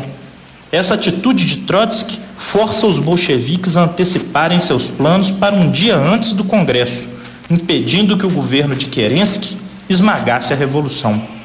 Na noite de 24 de outubro do calendário juliano, equivalente a 6 de novembro do nosso calendário, Lenin assume pessoalmente o comando prático da insurreição. Em 25 de outubro, 7 de novembro do nosso calendário, os canhões do cruzador Aurora dão toque de alvorada para a era da Revolução Proletária Mundial, bombardeando o Palácio de Inverno. A Guarda Vermelha e as tropas revolucionárias ocupam pontos-chave como telégrafos, correios e o Banco do Estado. O Palácio de Inverno, onde o governo provisório reacionário havia se refugiado à espera de reforços, é tomado pelas massas lideradas pelo seu partido. Triunfa a revolução. Naquela noite, o segundo congresso dos soviets declara que todo o poder havia passado para os soviets e, no dia seguinte, aprova o decreto sobre a paz, propondo um armistício de três meses, conclamando os operários dos países beligerantes a porem fim à guerra. Na mesma noite, é aprovado o decreto sobre a terra, abolindo os direitos dos latifundiários sobre a terra sem qualquer indenização. Na cena final, um turbilhão de massas em armas toma as ruas. O camarada Vassili abre uma porta de onde sai Lenin, que estava disfarçado e clandestino até então. É Lenin! Alguém grita. Redobra-se o ânimo. Lenin entra em um grande salão onde está reunido o Congresso dos Soviets. Aplausos e urras. Um operário diz emocionado: Ele é igual a nós. Lenin sobe à tribuna e declara: Camaradas, a revolução de operários e camponeses da qual sempre falaram os bolcheviques se realizou. Trovejam os acordes da Internacional. Товарищи, рабочая крестьянская революция, о необходимости которой все время говорили большевики, совершилась! Recomendamos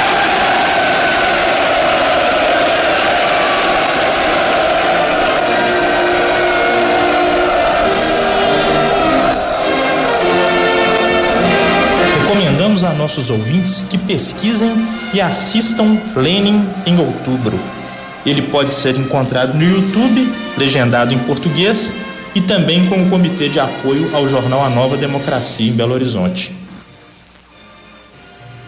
É isso aí, a gente queria parabenizar desde aqui o nosso companheiro que fez esse maravilhoso momento cultural, que ressalta aí o ponto mais alto é, da luta de classe, que coloca na prática pela primeira vez no mundo é, as teorias de Marx sobre a questão do poder do proletariado, né? Então foi a primeira revolução proletária a qual ela os companheiros que que assistirem esse filme outubro vão presenciar assim um fato histórico muito grande de grande envergadura assim um valor muito grande e principalmente é, vão dar para entender a, a, o porquê a grande burguesia, o imperialismo é, teme quando o proletariado se organiza e toma em suas mãos o seu destino e principalmente passa a dominar a ideologia todo poderosa do proletariado. Então, é, esse filme retrata a tomada é, do poder e que nós é, hoje no século 21 podemos analisar como um dos, dos grandes feitos, né? Eu falei aqui o primeiro, mas o primeiro foi a, a questão da Comuna de Paris. Depois veio a Revolução Russa, depois a Revolução Chinesa e o terceiro grande salto é, na questão da Revolução Cultural também na China. Então é muito importante o nosso povo estar tá entendendo da luta, porque é, o mundo todo carece. Não é à toa que eles pintam é, é, como um demônio. É o demônio, sim, que assusta, assombra, é, ronda a porta da grande burguesia, desses parasitas e principalmente prega o fim da exploração e opressão da humanidade. Então, saudar aqui por esse momento e também saudar a todos esses anos aí, os 104 anos dessa grande revolução. É, eu acho que é importante a gente chamar os nossos ouvintes também a, conhecer o filme, né, Lenin em Outubro, que é um, um, um, um documento histórico muito importante e para conhecer essa revolução que abriu uma nova era da humanidade, que é a era da revolução proletária mundial, que ali pela primeira vez o, o, o, o povo tomou para suas mãos, o Estado tomou tudo, tomou o destino para si mesmo. Então acho que é, é, é, é, um filme muito importante, muito emocionante mesmo de, de assistir, assistir o povo tomando as coisas diante de, um, de uma opressão gigante que, que, que ele vivia organizado, munido da ideologia do proletariado, ali se prova que é possível, Assim como a gente falou mais cedo ali que que o povo organizado conseguiu retomar as terras, que o povo organizado consegue fazer greve, consegue fazer isso, aquilo. O povo organizado consegue fazer tudo, desde que dirigido por uma direção correta, uma direção classista. Então, é, chamar mesmo os ouvintes aí a conhecer. No jornal Nova Democracia, no comitê de apoio aqui de BH, já teve sim debate sobre isso. Então, assim, é, é um filme muito bom. Pode procurar na internet aí, Lênin em Outubro. É isso aí, dando prosseguimento ao nosso programa, vamos agora para a leitura do editorial semanal do Jornal Nova Democracia com o título Para onde vai a América Latina. Então, os ouvintes, se quiserem ir ao site do Jornal Nova Democracia, a novademocracia.com.br e procurar pelo editorial para acompanhar a leitura, sinta-se à vontade, darei um tempinho para isso, fazendo aqui a leitura de uma mensagem de um ouvinte. Bom dia, bancada. Vou aproveitar esse espaço e quero deixar minha indignação com esta porcaria de Copasa. Tem um lote no bairro Inácia Carvalho, em São José da Lapa. Fiz o pedido de ligação da água. Faz um mês e até hoje nada. Se eu tivesse padrinho político, tenho certeza que no outro dia já estaria ligado. Essa estatal só serve para os ricos apadrinhados. Abraço. Gilberto, lá de São José da Lapa. Parabéns pelo programa. Agradecemos aí o nosso ouvinte pela mensagem, pela sua indignação com a Copasa. Copasa, vai lá ligar a água, né? Se não ligar, faz um gato e, e faz um gato aí, Gilberto, e, e, garanta a sua água, porque a água é um patrimônio de todo mundo, né? Assim como os moradores lá de Ouro Preto, né, estão brigando justamente contra a privatização da água, cabe também, né, a nós também lutarmos pela pela nossa água.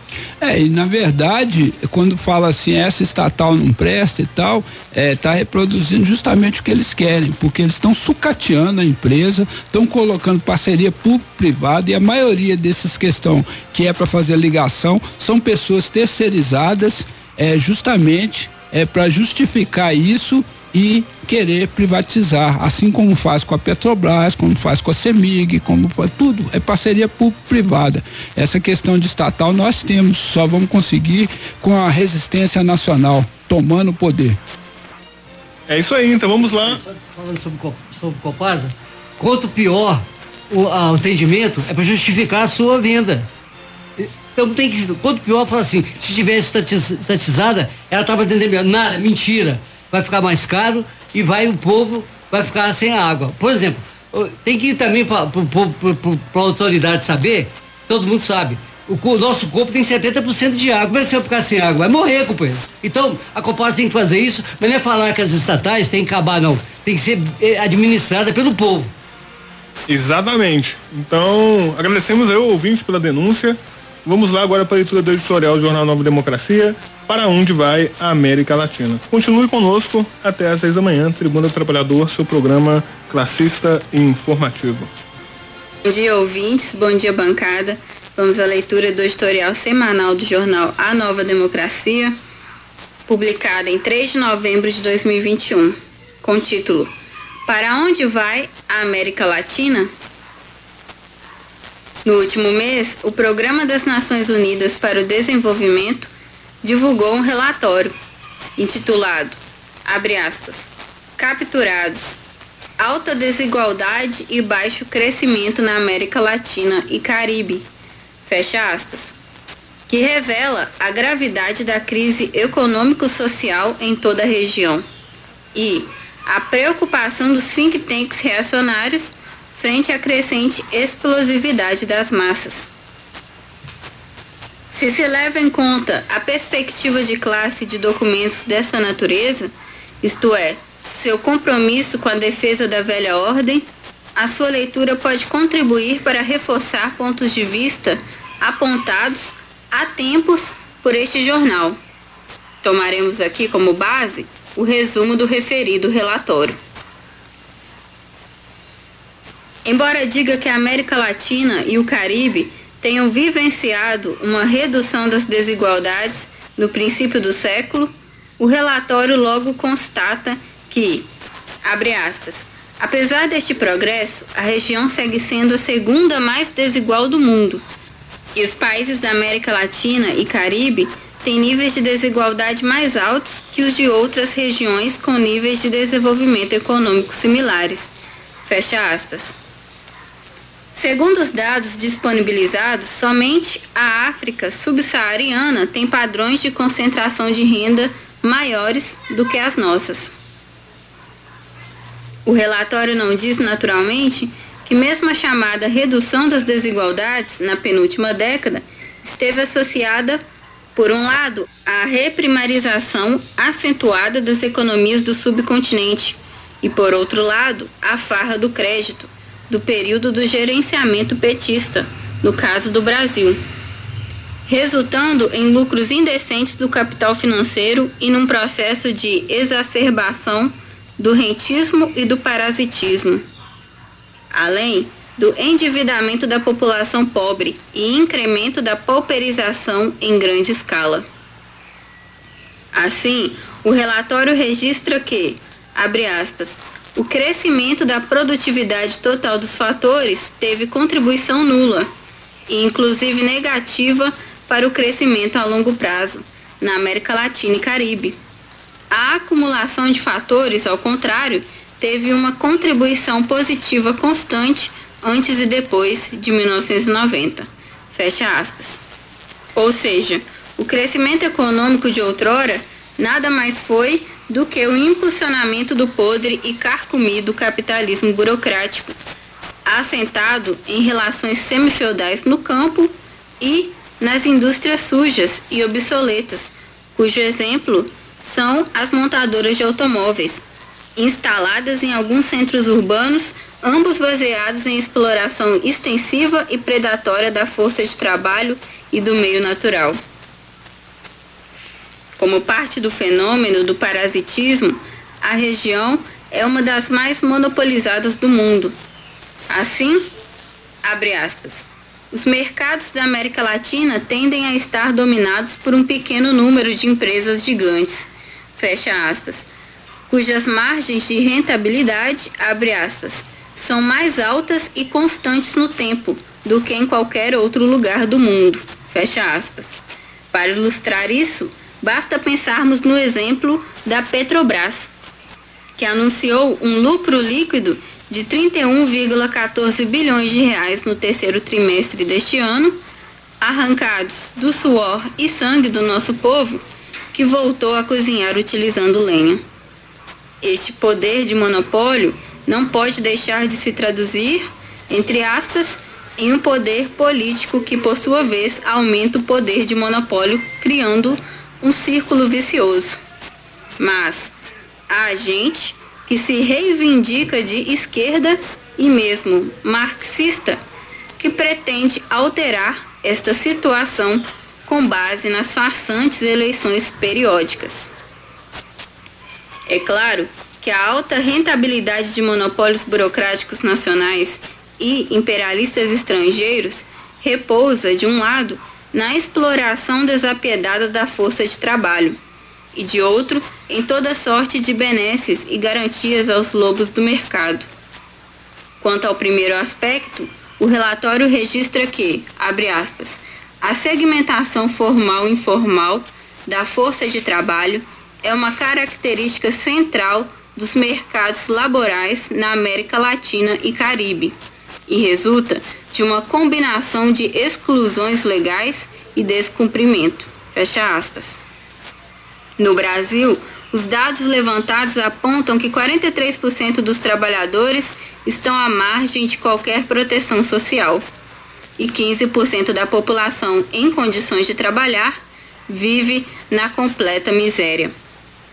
Achatar cada vez mais os salários é o caminho do capitalismo burocrático para buscar uma vantagem competitiva no mercado mundial. Sobre o segundo aspecto, diz o Programa das Nações Unidas para o Desenvolvimento, que, abre aspas, um traço distintivo dos sistemas fiscais da região é o seu baixo poder redistributivo, fecha aspas, bem como a pressão dos capitais monopolistas, dos quais faz parte o latifúndio exportador, por isenções e subsídios para suas operações. Apenas neste ano, segundo a Associação Nacional dos Auditores Fiscais da Receita Federal do Brasil, o NAFISCO, o governo de Bolsonaro Generais deixará de arrecadar 457 bilhões de reais a título de incentivos fiscais. Este é o verdadeiro programa de transferência de renda aplicado pelo velho Estado burocrático latifundiário brasileiro, que supera em mais de 10 vezes o que se gasta com programas sociais de qualquer espécie. Sobre esta base econômica em franca decomposição, não há que se esperar vultosos investimentos em educação.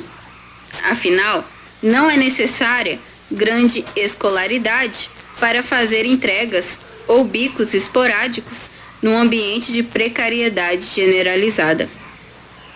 A pandemia, ademais de precipitar a recessão da noite para o dia, apenas agravou as mazelas que são antigas neste terreno. Abre aspas. Antes da pandemia de Covid-19, a América Latina já era a região com menor mobilidade educativa intergeracional. Depois de considerar o progresso da expansão educativa ao longo do tempo, graças ao qual os segmentos mais jovens têm mais escolaridade que os antigos, o nível de escolaridade das pessoas adultas na América Latina segue sendo fortemente determinado pelo nível de escolaridade das mães e dos pais. Fecha aspas. A que isso aponta? O capitalismo burocrático, serviçal do imperialismo, principalmente norte-americano, não oferece perspectivas para a juventude trabalhadora. Sua condição social ao nascer, como na Idade Média, costuma ser uma sentença inapelável até o fim dos seus dias. Quando não, tende a degradar-se ainda mais. Marginalizada, desempregada, parte da nova geração busca emprego nos diferentes campos da economia ilegal. Os cartéis e facções de traficantes, profundamente vinculados ao Estado, cujo principal mercado consumidor localiza-se nos Estados Unidos e na Europa, são ao mesmo tempo fonte de superlucros e justificativa para a militarização dos bairros pobres. Esta combinação faz com que a região, embora albergue apenas 9% da população mundial, responda por 34% das mortes violentas registradas no planeta. A guerra às drogas e suas ramificações nada mais são do que uma nova modalidade da guerra contra-revolucionária, que visa silenciar as massas em luta e preventivamente impô-las um choque de ordem tal que impeça qualquer nível de organização popular territorialmente assentada.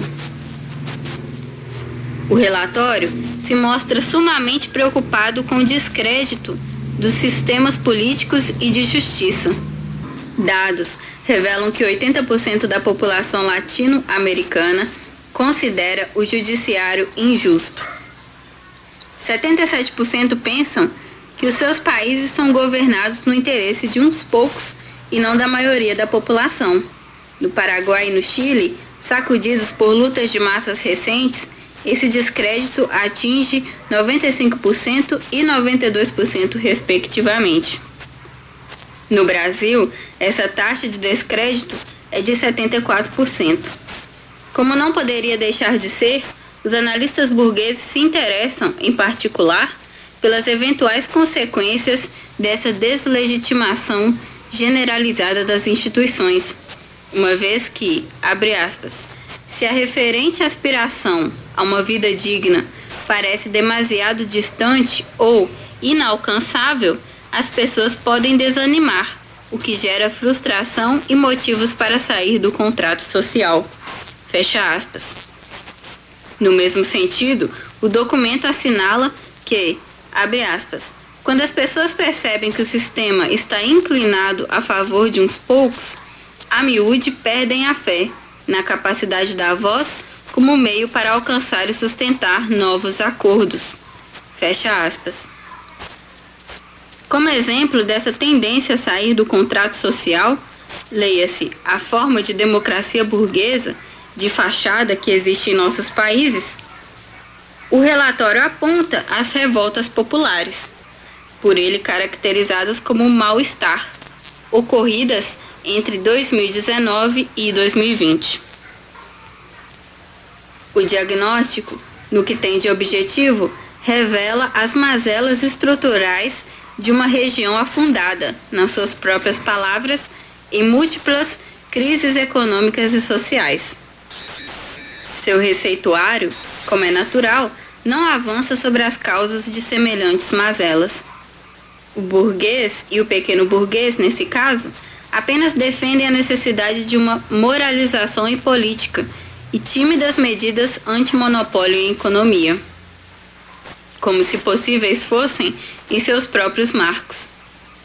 Da perspectiva dos consequentes democratas e revolucionários, o que se trata ao contrário, não é lamentar as crises nem buscar embelezar o antigo regime moribundo, mas enxergar nelas uma situação excepcionalmente favorável a desnudar os antagonismos de classe que estão na base da escravização secular dos nossos povos.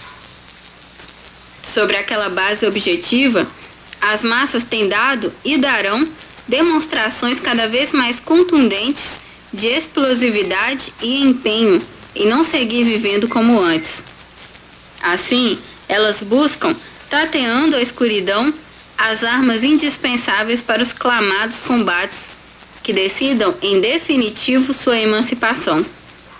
Cada vez mais, como elo mais débil entre tantos da cadeia de dominação imperialista, a América Latina marcha, nas próximas décadas, para se converter em epicentro da Revolução Proletária Mundial, com todas as brilhantes perspectivas intermediadas pelas catástrofes inerentes. Isso não se deve lamentar, nem temer, mas compreender a fim de navegar com sabedoria no mar revolto que se avizinha.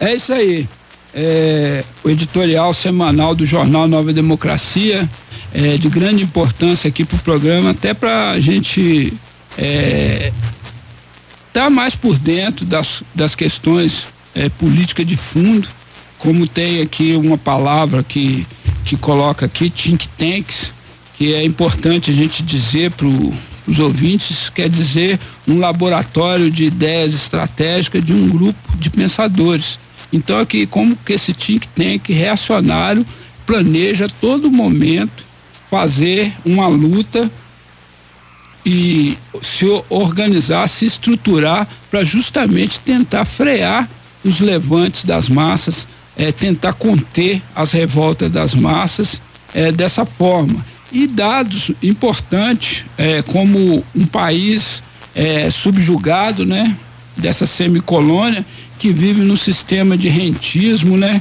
Que é uma condição de quem vive de renda ou rendimento. E isso aí é uma prova cabal da desindustrialização do país e da especulação, onde vive é, presa fácil é, dos grandes especuladores, desses, dessas pessoas que vivem só nas bolsas de valores, é, ganhando altos lucros com o povo, né? Então, é, o editorial aqui mostra que essa, esse estudo feito na América Latina é, mostra uma grande satisfação através de números, né? É, quando é comparado é, dados, é, 80% da população latino-americana considera o judiciário injusto, 77% pensam que seus países são governados no interesse de uns poucos e não da maioria da população. No Paraguai e no Chile, sacudidos por lutas de massas recentes, esse descrédito atinge ao patamar de 95 e 92%, ou seja, isso é o, o capitalismo em colapso, isso é o sistema é, do capitalismo burocrático é, em decadência e a ascensão das lutas de massas que vão se levantando ao, aos poucos e tomando é, ciência do seu verdadeiro caminho, que é romper com toda essa dominação servil que é imposto aqui para a América Latina. Então, é, o editorial ele ele trata disso e questionando, né? Para onde vai a América Latina? Ou para o lado é, de atender os reacionários, se submeter a eles, ou de se levantar. Então nós temos que decidir sem conciliação. A luta de classes ela é dura, ela não tem é, atalho, ela deve ser travada e travada no sentido de mudar. E a mudança mais profunda das massas só ocorre na medida que elas se organizem e tomem ciência do seu verdadeiro caminho revolucionário. Ô, ô Magrão, acho que é importante que está colocado no final do, do, do editorial, especificamente sobre isso, para onde vai a América Latina, né? Porque todos esses dados colocados, eu acho que são dados muito importantes, assim, para rechear esse debate, tanto da situação de miséria absurda que as massas têm vivido e também do descrédito que, as, que absoluto que todas essas ditas instituições aí, a, as instituições democráticas têm, têm, têm mostrado assim. Porque, assim, cada vez fica mais claro para todo mundo que nada disso serve ao nosso povo nem judiciário, nem legislativo. Na verdade, como a gente já colocou algumas vezes aqui no programa hoje, é, ele, esse, esse, essas instituições aí só aparecem quando é para atacar o povo, quando é para fazer coisa contra o povo, né? E assim, para onde que vai a América Latina? A América Latina hoje, é o berço da revolução proletária mundial. É a América Latina é hoje onde que a, a, as massas em é, em graus diferentes, mas é, cada vez mais elas vão despontando com revoltas massivas, com, com, com explosões de luta. A gente viu essa semana aí com muito entusiasmo é, a greve que está acontecendo lá no Peru, nas minas, uma greve de camponeses. Os camponeses botaram fogo numa mina lá, é, queimaram os canavial lá. No Brasil, os camponeses tomando terra para tudo quanto é lado. É, essa semana aí teve uma série de ataques contra o, o, os camponeses, não só lá em Rondônia, mas teve aí na Bahia que saiu colocando, foi falado em vários lugares, vários ataques contra indígenas, mas o povo se levanta e se levanta com explosões cada vez maiores, que é, é esses exemplos aí, é, no Equador é, tá tendo uma grande greve geral então, assim, é, a América Latina é um barril de pólvora que está prestes a explodir, porque o povo já não aguenta mais essa é, opressão e exploração desses estados aí, desses grandes burgueses e latifundiários serviçais do imperialismo norte-americano, o imperialismo yankee. Porque é, quanto mais o capitalismo entra nessa crise de decomposição geral que está acontecendo, é, com, a, com, as taxas de lucro não conseguindo mais é, manter o que tinha antes, eles vão tentando espoliar mais o povo. E na América Latina está acontecendo em tudo, em todos. Você vai ver que é, essas reformas que estão acontecendo aqui no Brasil, que teve recente previdência, trabalhista, agora estão querendo o, o, é, roubar os precatórios do povo. É, todas essas reformas têm acontecido no resto da América Latina, porque o capitalismo entra em crise, então eles precisam é, é, jogar isso no, nas costas do povo. Mas o povo não aceita mais isso. É, é, é, é explosão de revolta para tudo quanto é lado e isso transforma a América Latina no, no berço da Revolução Proletária Mundial. Então, assim, é, é, é isso que está colocado no, no editorial. Para onde que vai? Para a Revolução. O, companheiros, o, o editorial do, os editoriais do jornal nos dão o caminho. Então o jornal nos esclarece o que está tudo errado aí. A América Latina está caminhando como a Venezuela já tá, já foi. E, e outra coisa, o, o, como que, que, vai acontecer no Brasil? O Brasil não tem lugar nenhum para ir que não cabe a população do Brasil nem outros desses países com irmãos aí. Então o que, que vai acontecer? O levante do povo. E uma coisa muito certa, que é um ditado popular. É o tiro que dá em Francisco, dá, dá em Chico, dá em Francisco.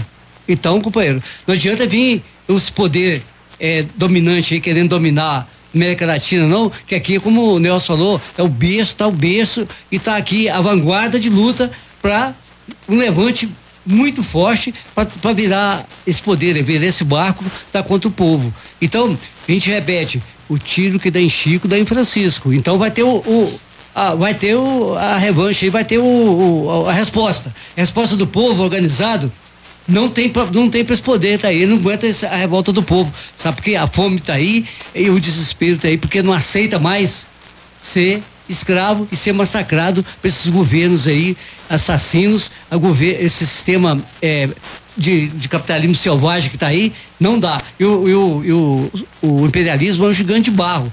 Mas para ele cair tem que estar o povo organizado para derrubar esse gigante. É, só para completar aqui que o, o, Batista mandou uma mensagem aqui pra gente também, não está participando do programa hoje, mas falou aqui, ó, para onde vai a América Latina?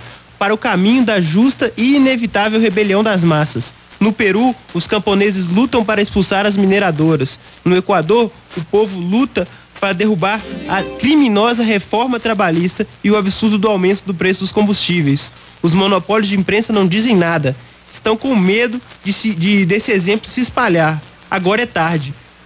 Por toda a região ronda o fantasma da revolução. E é exatamente isso que, que, que é a América Latina hoje. O, o economista que que está aqui, Guedes, tá no, ele foi o, o, o, economista lá do Chile, da, da, da, da fazenda lá. Ele acabou com aposentadoria, acabou com tudo no Chile, tá? Então ele está aqui no Brasil fazendo a mesma coisa. Ele é, ele é uma cria do Pinochet. E agora está sendo respaldado por esse assassino Bolsonaro. É isso aí, Tribuna do Trabalhador, seu programa classista informativo, 9 horas e 56 minutos. Estamos caminhando para o encerramento do nosso programa. Agradecer a todos os ouvintes que nos acompanharam, que mandaram mensagem, que estão ligados aqui na Rádio Autêntica, na nossa programação aqui da Rádio Autêntica. E vamos lá para nossas considerações, nossos destaques finais. Bom dia, Nelson. Obrigado pela participação. Qual que é o seu destaque aqui para o Tribuna? Bom dia, Mamute. Bom dia a todos os ouvintes aí, que tem todo mundo uma ótima manhã e um ótimo final de semana. É, o meu destaque, ô Mamute, eu acho que eu já havia colocado no início do programa, né? Que é a retomada dos camponeses, retomada da, das terras do, dos acampamentos Tiago dos Santos e Ademar Ferreira lá, os camponeses firmes, dirigidos por uma direção consequente, têm essa capacidade de fazer qualquer coisa. O povo de forma geral é isso. Então eu acho que é, é esse meu destaque dessa semana. E por fim queria mandar um abraço para minha sogra, Regina, que está escutando o programa, aniversário dela hoje. Também para o meu primo, Matheus Horto, que está escutando o programa. É isso aí, agradecemos ao Nelson pela participação. Companheiro Milton Mendes, qual que é seu destaque por tribuna? Meu destaque, companheiro, é a organização dos trabalhadores para reverter a, a e cobrar do, do, do, dos patrões uma posição urgente, porque eles estão organizados para fazer um levante, fazer greve no, no canteiro de obra para construir a greve geral. É isso aí, companheiro Milton, obrigado pela participação, seja sempre bem-vindo aqui ao Tribuna. Companheiro Magrão, qual que é o seu destaque por Tribuna? O destaque é que nós tivemos um programa assim bastante recheado, né? E importante. É, se faltou alguma coisa, sempre falta alguma coisa, né? É, no próximo programa a gente vai estar tá é, dando continuidade e desejar aí um bom dia a todos os, os nossos ouvintes, dizer que é sempre um prazer estar no programa e mandar aquele abraço carinhoso para dona Ângela. Abraço para dona Ângela, não poder deixar de faltar. Agradecer também a todos os nossos ouvintes aqui do podcast, nossos ouvintes que estão nos assistindo, acompanhando aqui a programação da Rádio Autêntica Favela FM. Mandar um abraço especial para minha amiga Julie, lá do Espírito Santo, que está nos acompanhando aqui o Tribuna do Trabalhador. Mandar um abraço para ela. Mandar um abraço para a professora Lívia, que também está aqui acompanhando. Ela não pôde participar aqui do programa, mas mandou uma mensagem falando que está ligadíssima aqui no Tribuna do Trabalhador. E um abraço para os nossos ouvintes aqui do Spotify, né, que nos acompanham através do nosso podcast. Um grande abraço para todos vocês, nossa audiência nos podcasts tem aumentado cada vez mais, isso é bastante importante para nós. Aos nossos ouvintes que mandaram mensagens, continuem aqui na programação da Rádio Autêntica Favela FM. Na seguida, nós temos o programa super popular com Rui Oliveira. E é isso. Abraço pra Jéssica, que também está acompanhando aqui né, o nosso programa. O companheiro Milton aqui, mandando um abraço especial pra Jéssica. Quer mandar, tio Milton? Falar para ela que um abraço e estou à disposição dela para fazer o trabalho sobre habitação. Tá ah, ok? exatamente. Estou falando do Jéssica, sindicato. a Jéssica lá da USP, que está fazendo um trabalho sobre habitação, procurou aqui a gente para falar sobre a questão da Coab, que ela ouviu a gente falando e ficou bastante interessada. Ao Tribuna do Trabalhador chegando em vários lugares. Então é isso, agradecer a todos, fiquem na sequência com o programa super popular na voz de Ronan Oliveira e até semana que vem. Um grande abraço, o Tribuna do Trabalhador fica por aqui.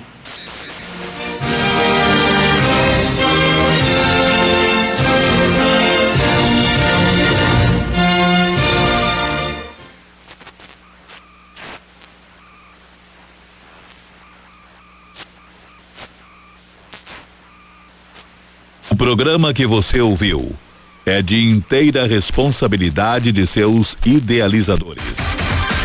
Você ouviu Tribuna do Trabalhador na Autêntica FM, do jeito que você gosta.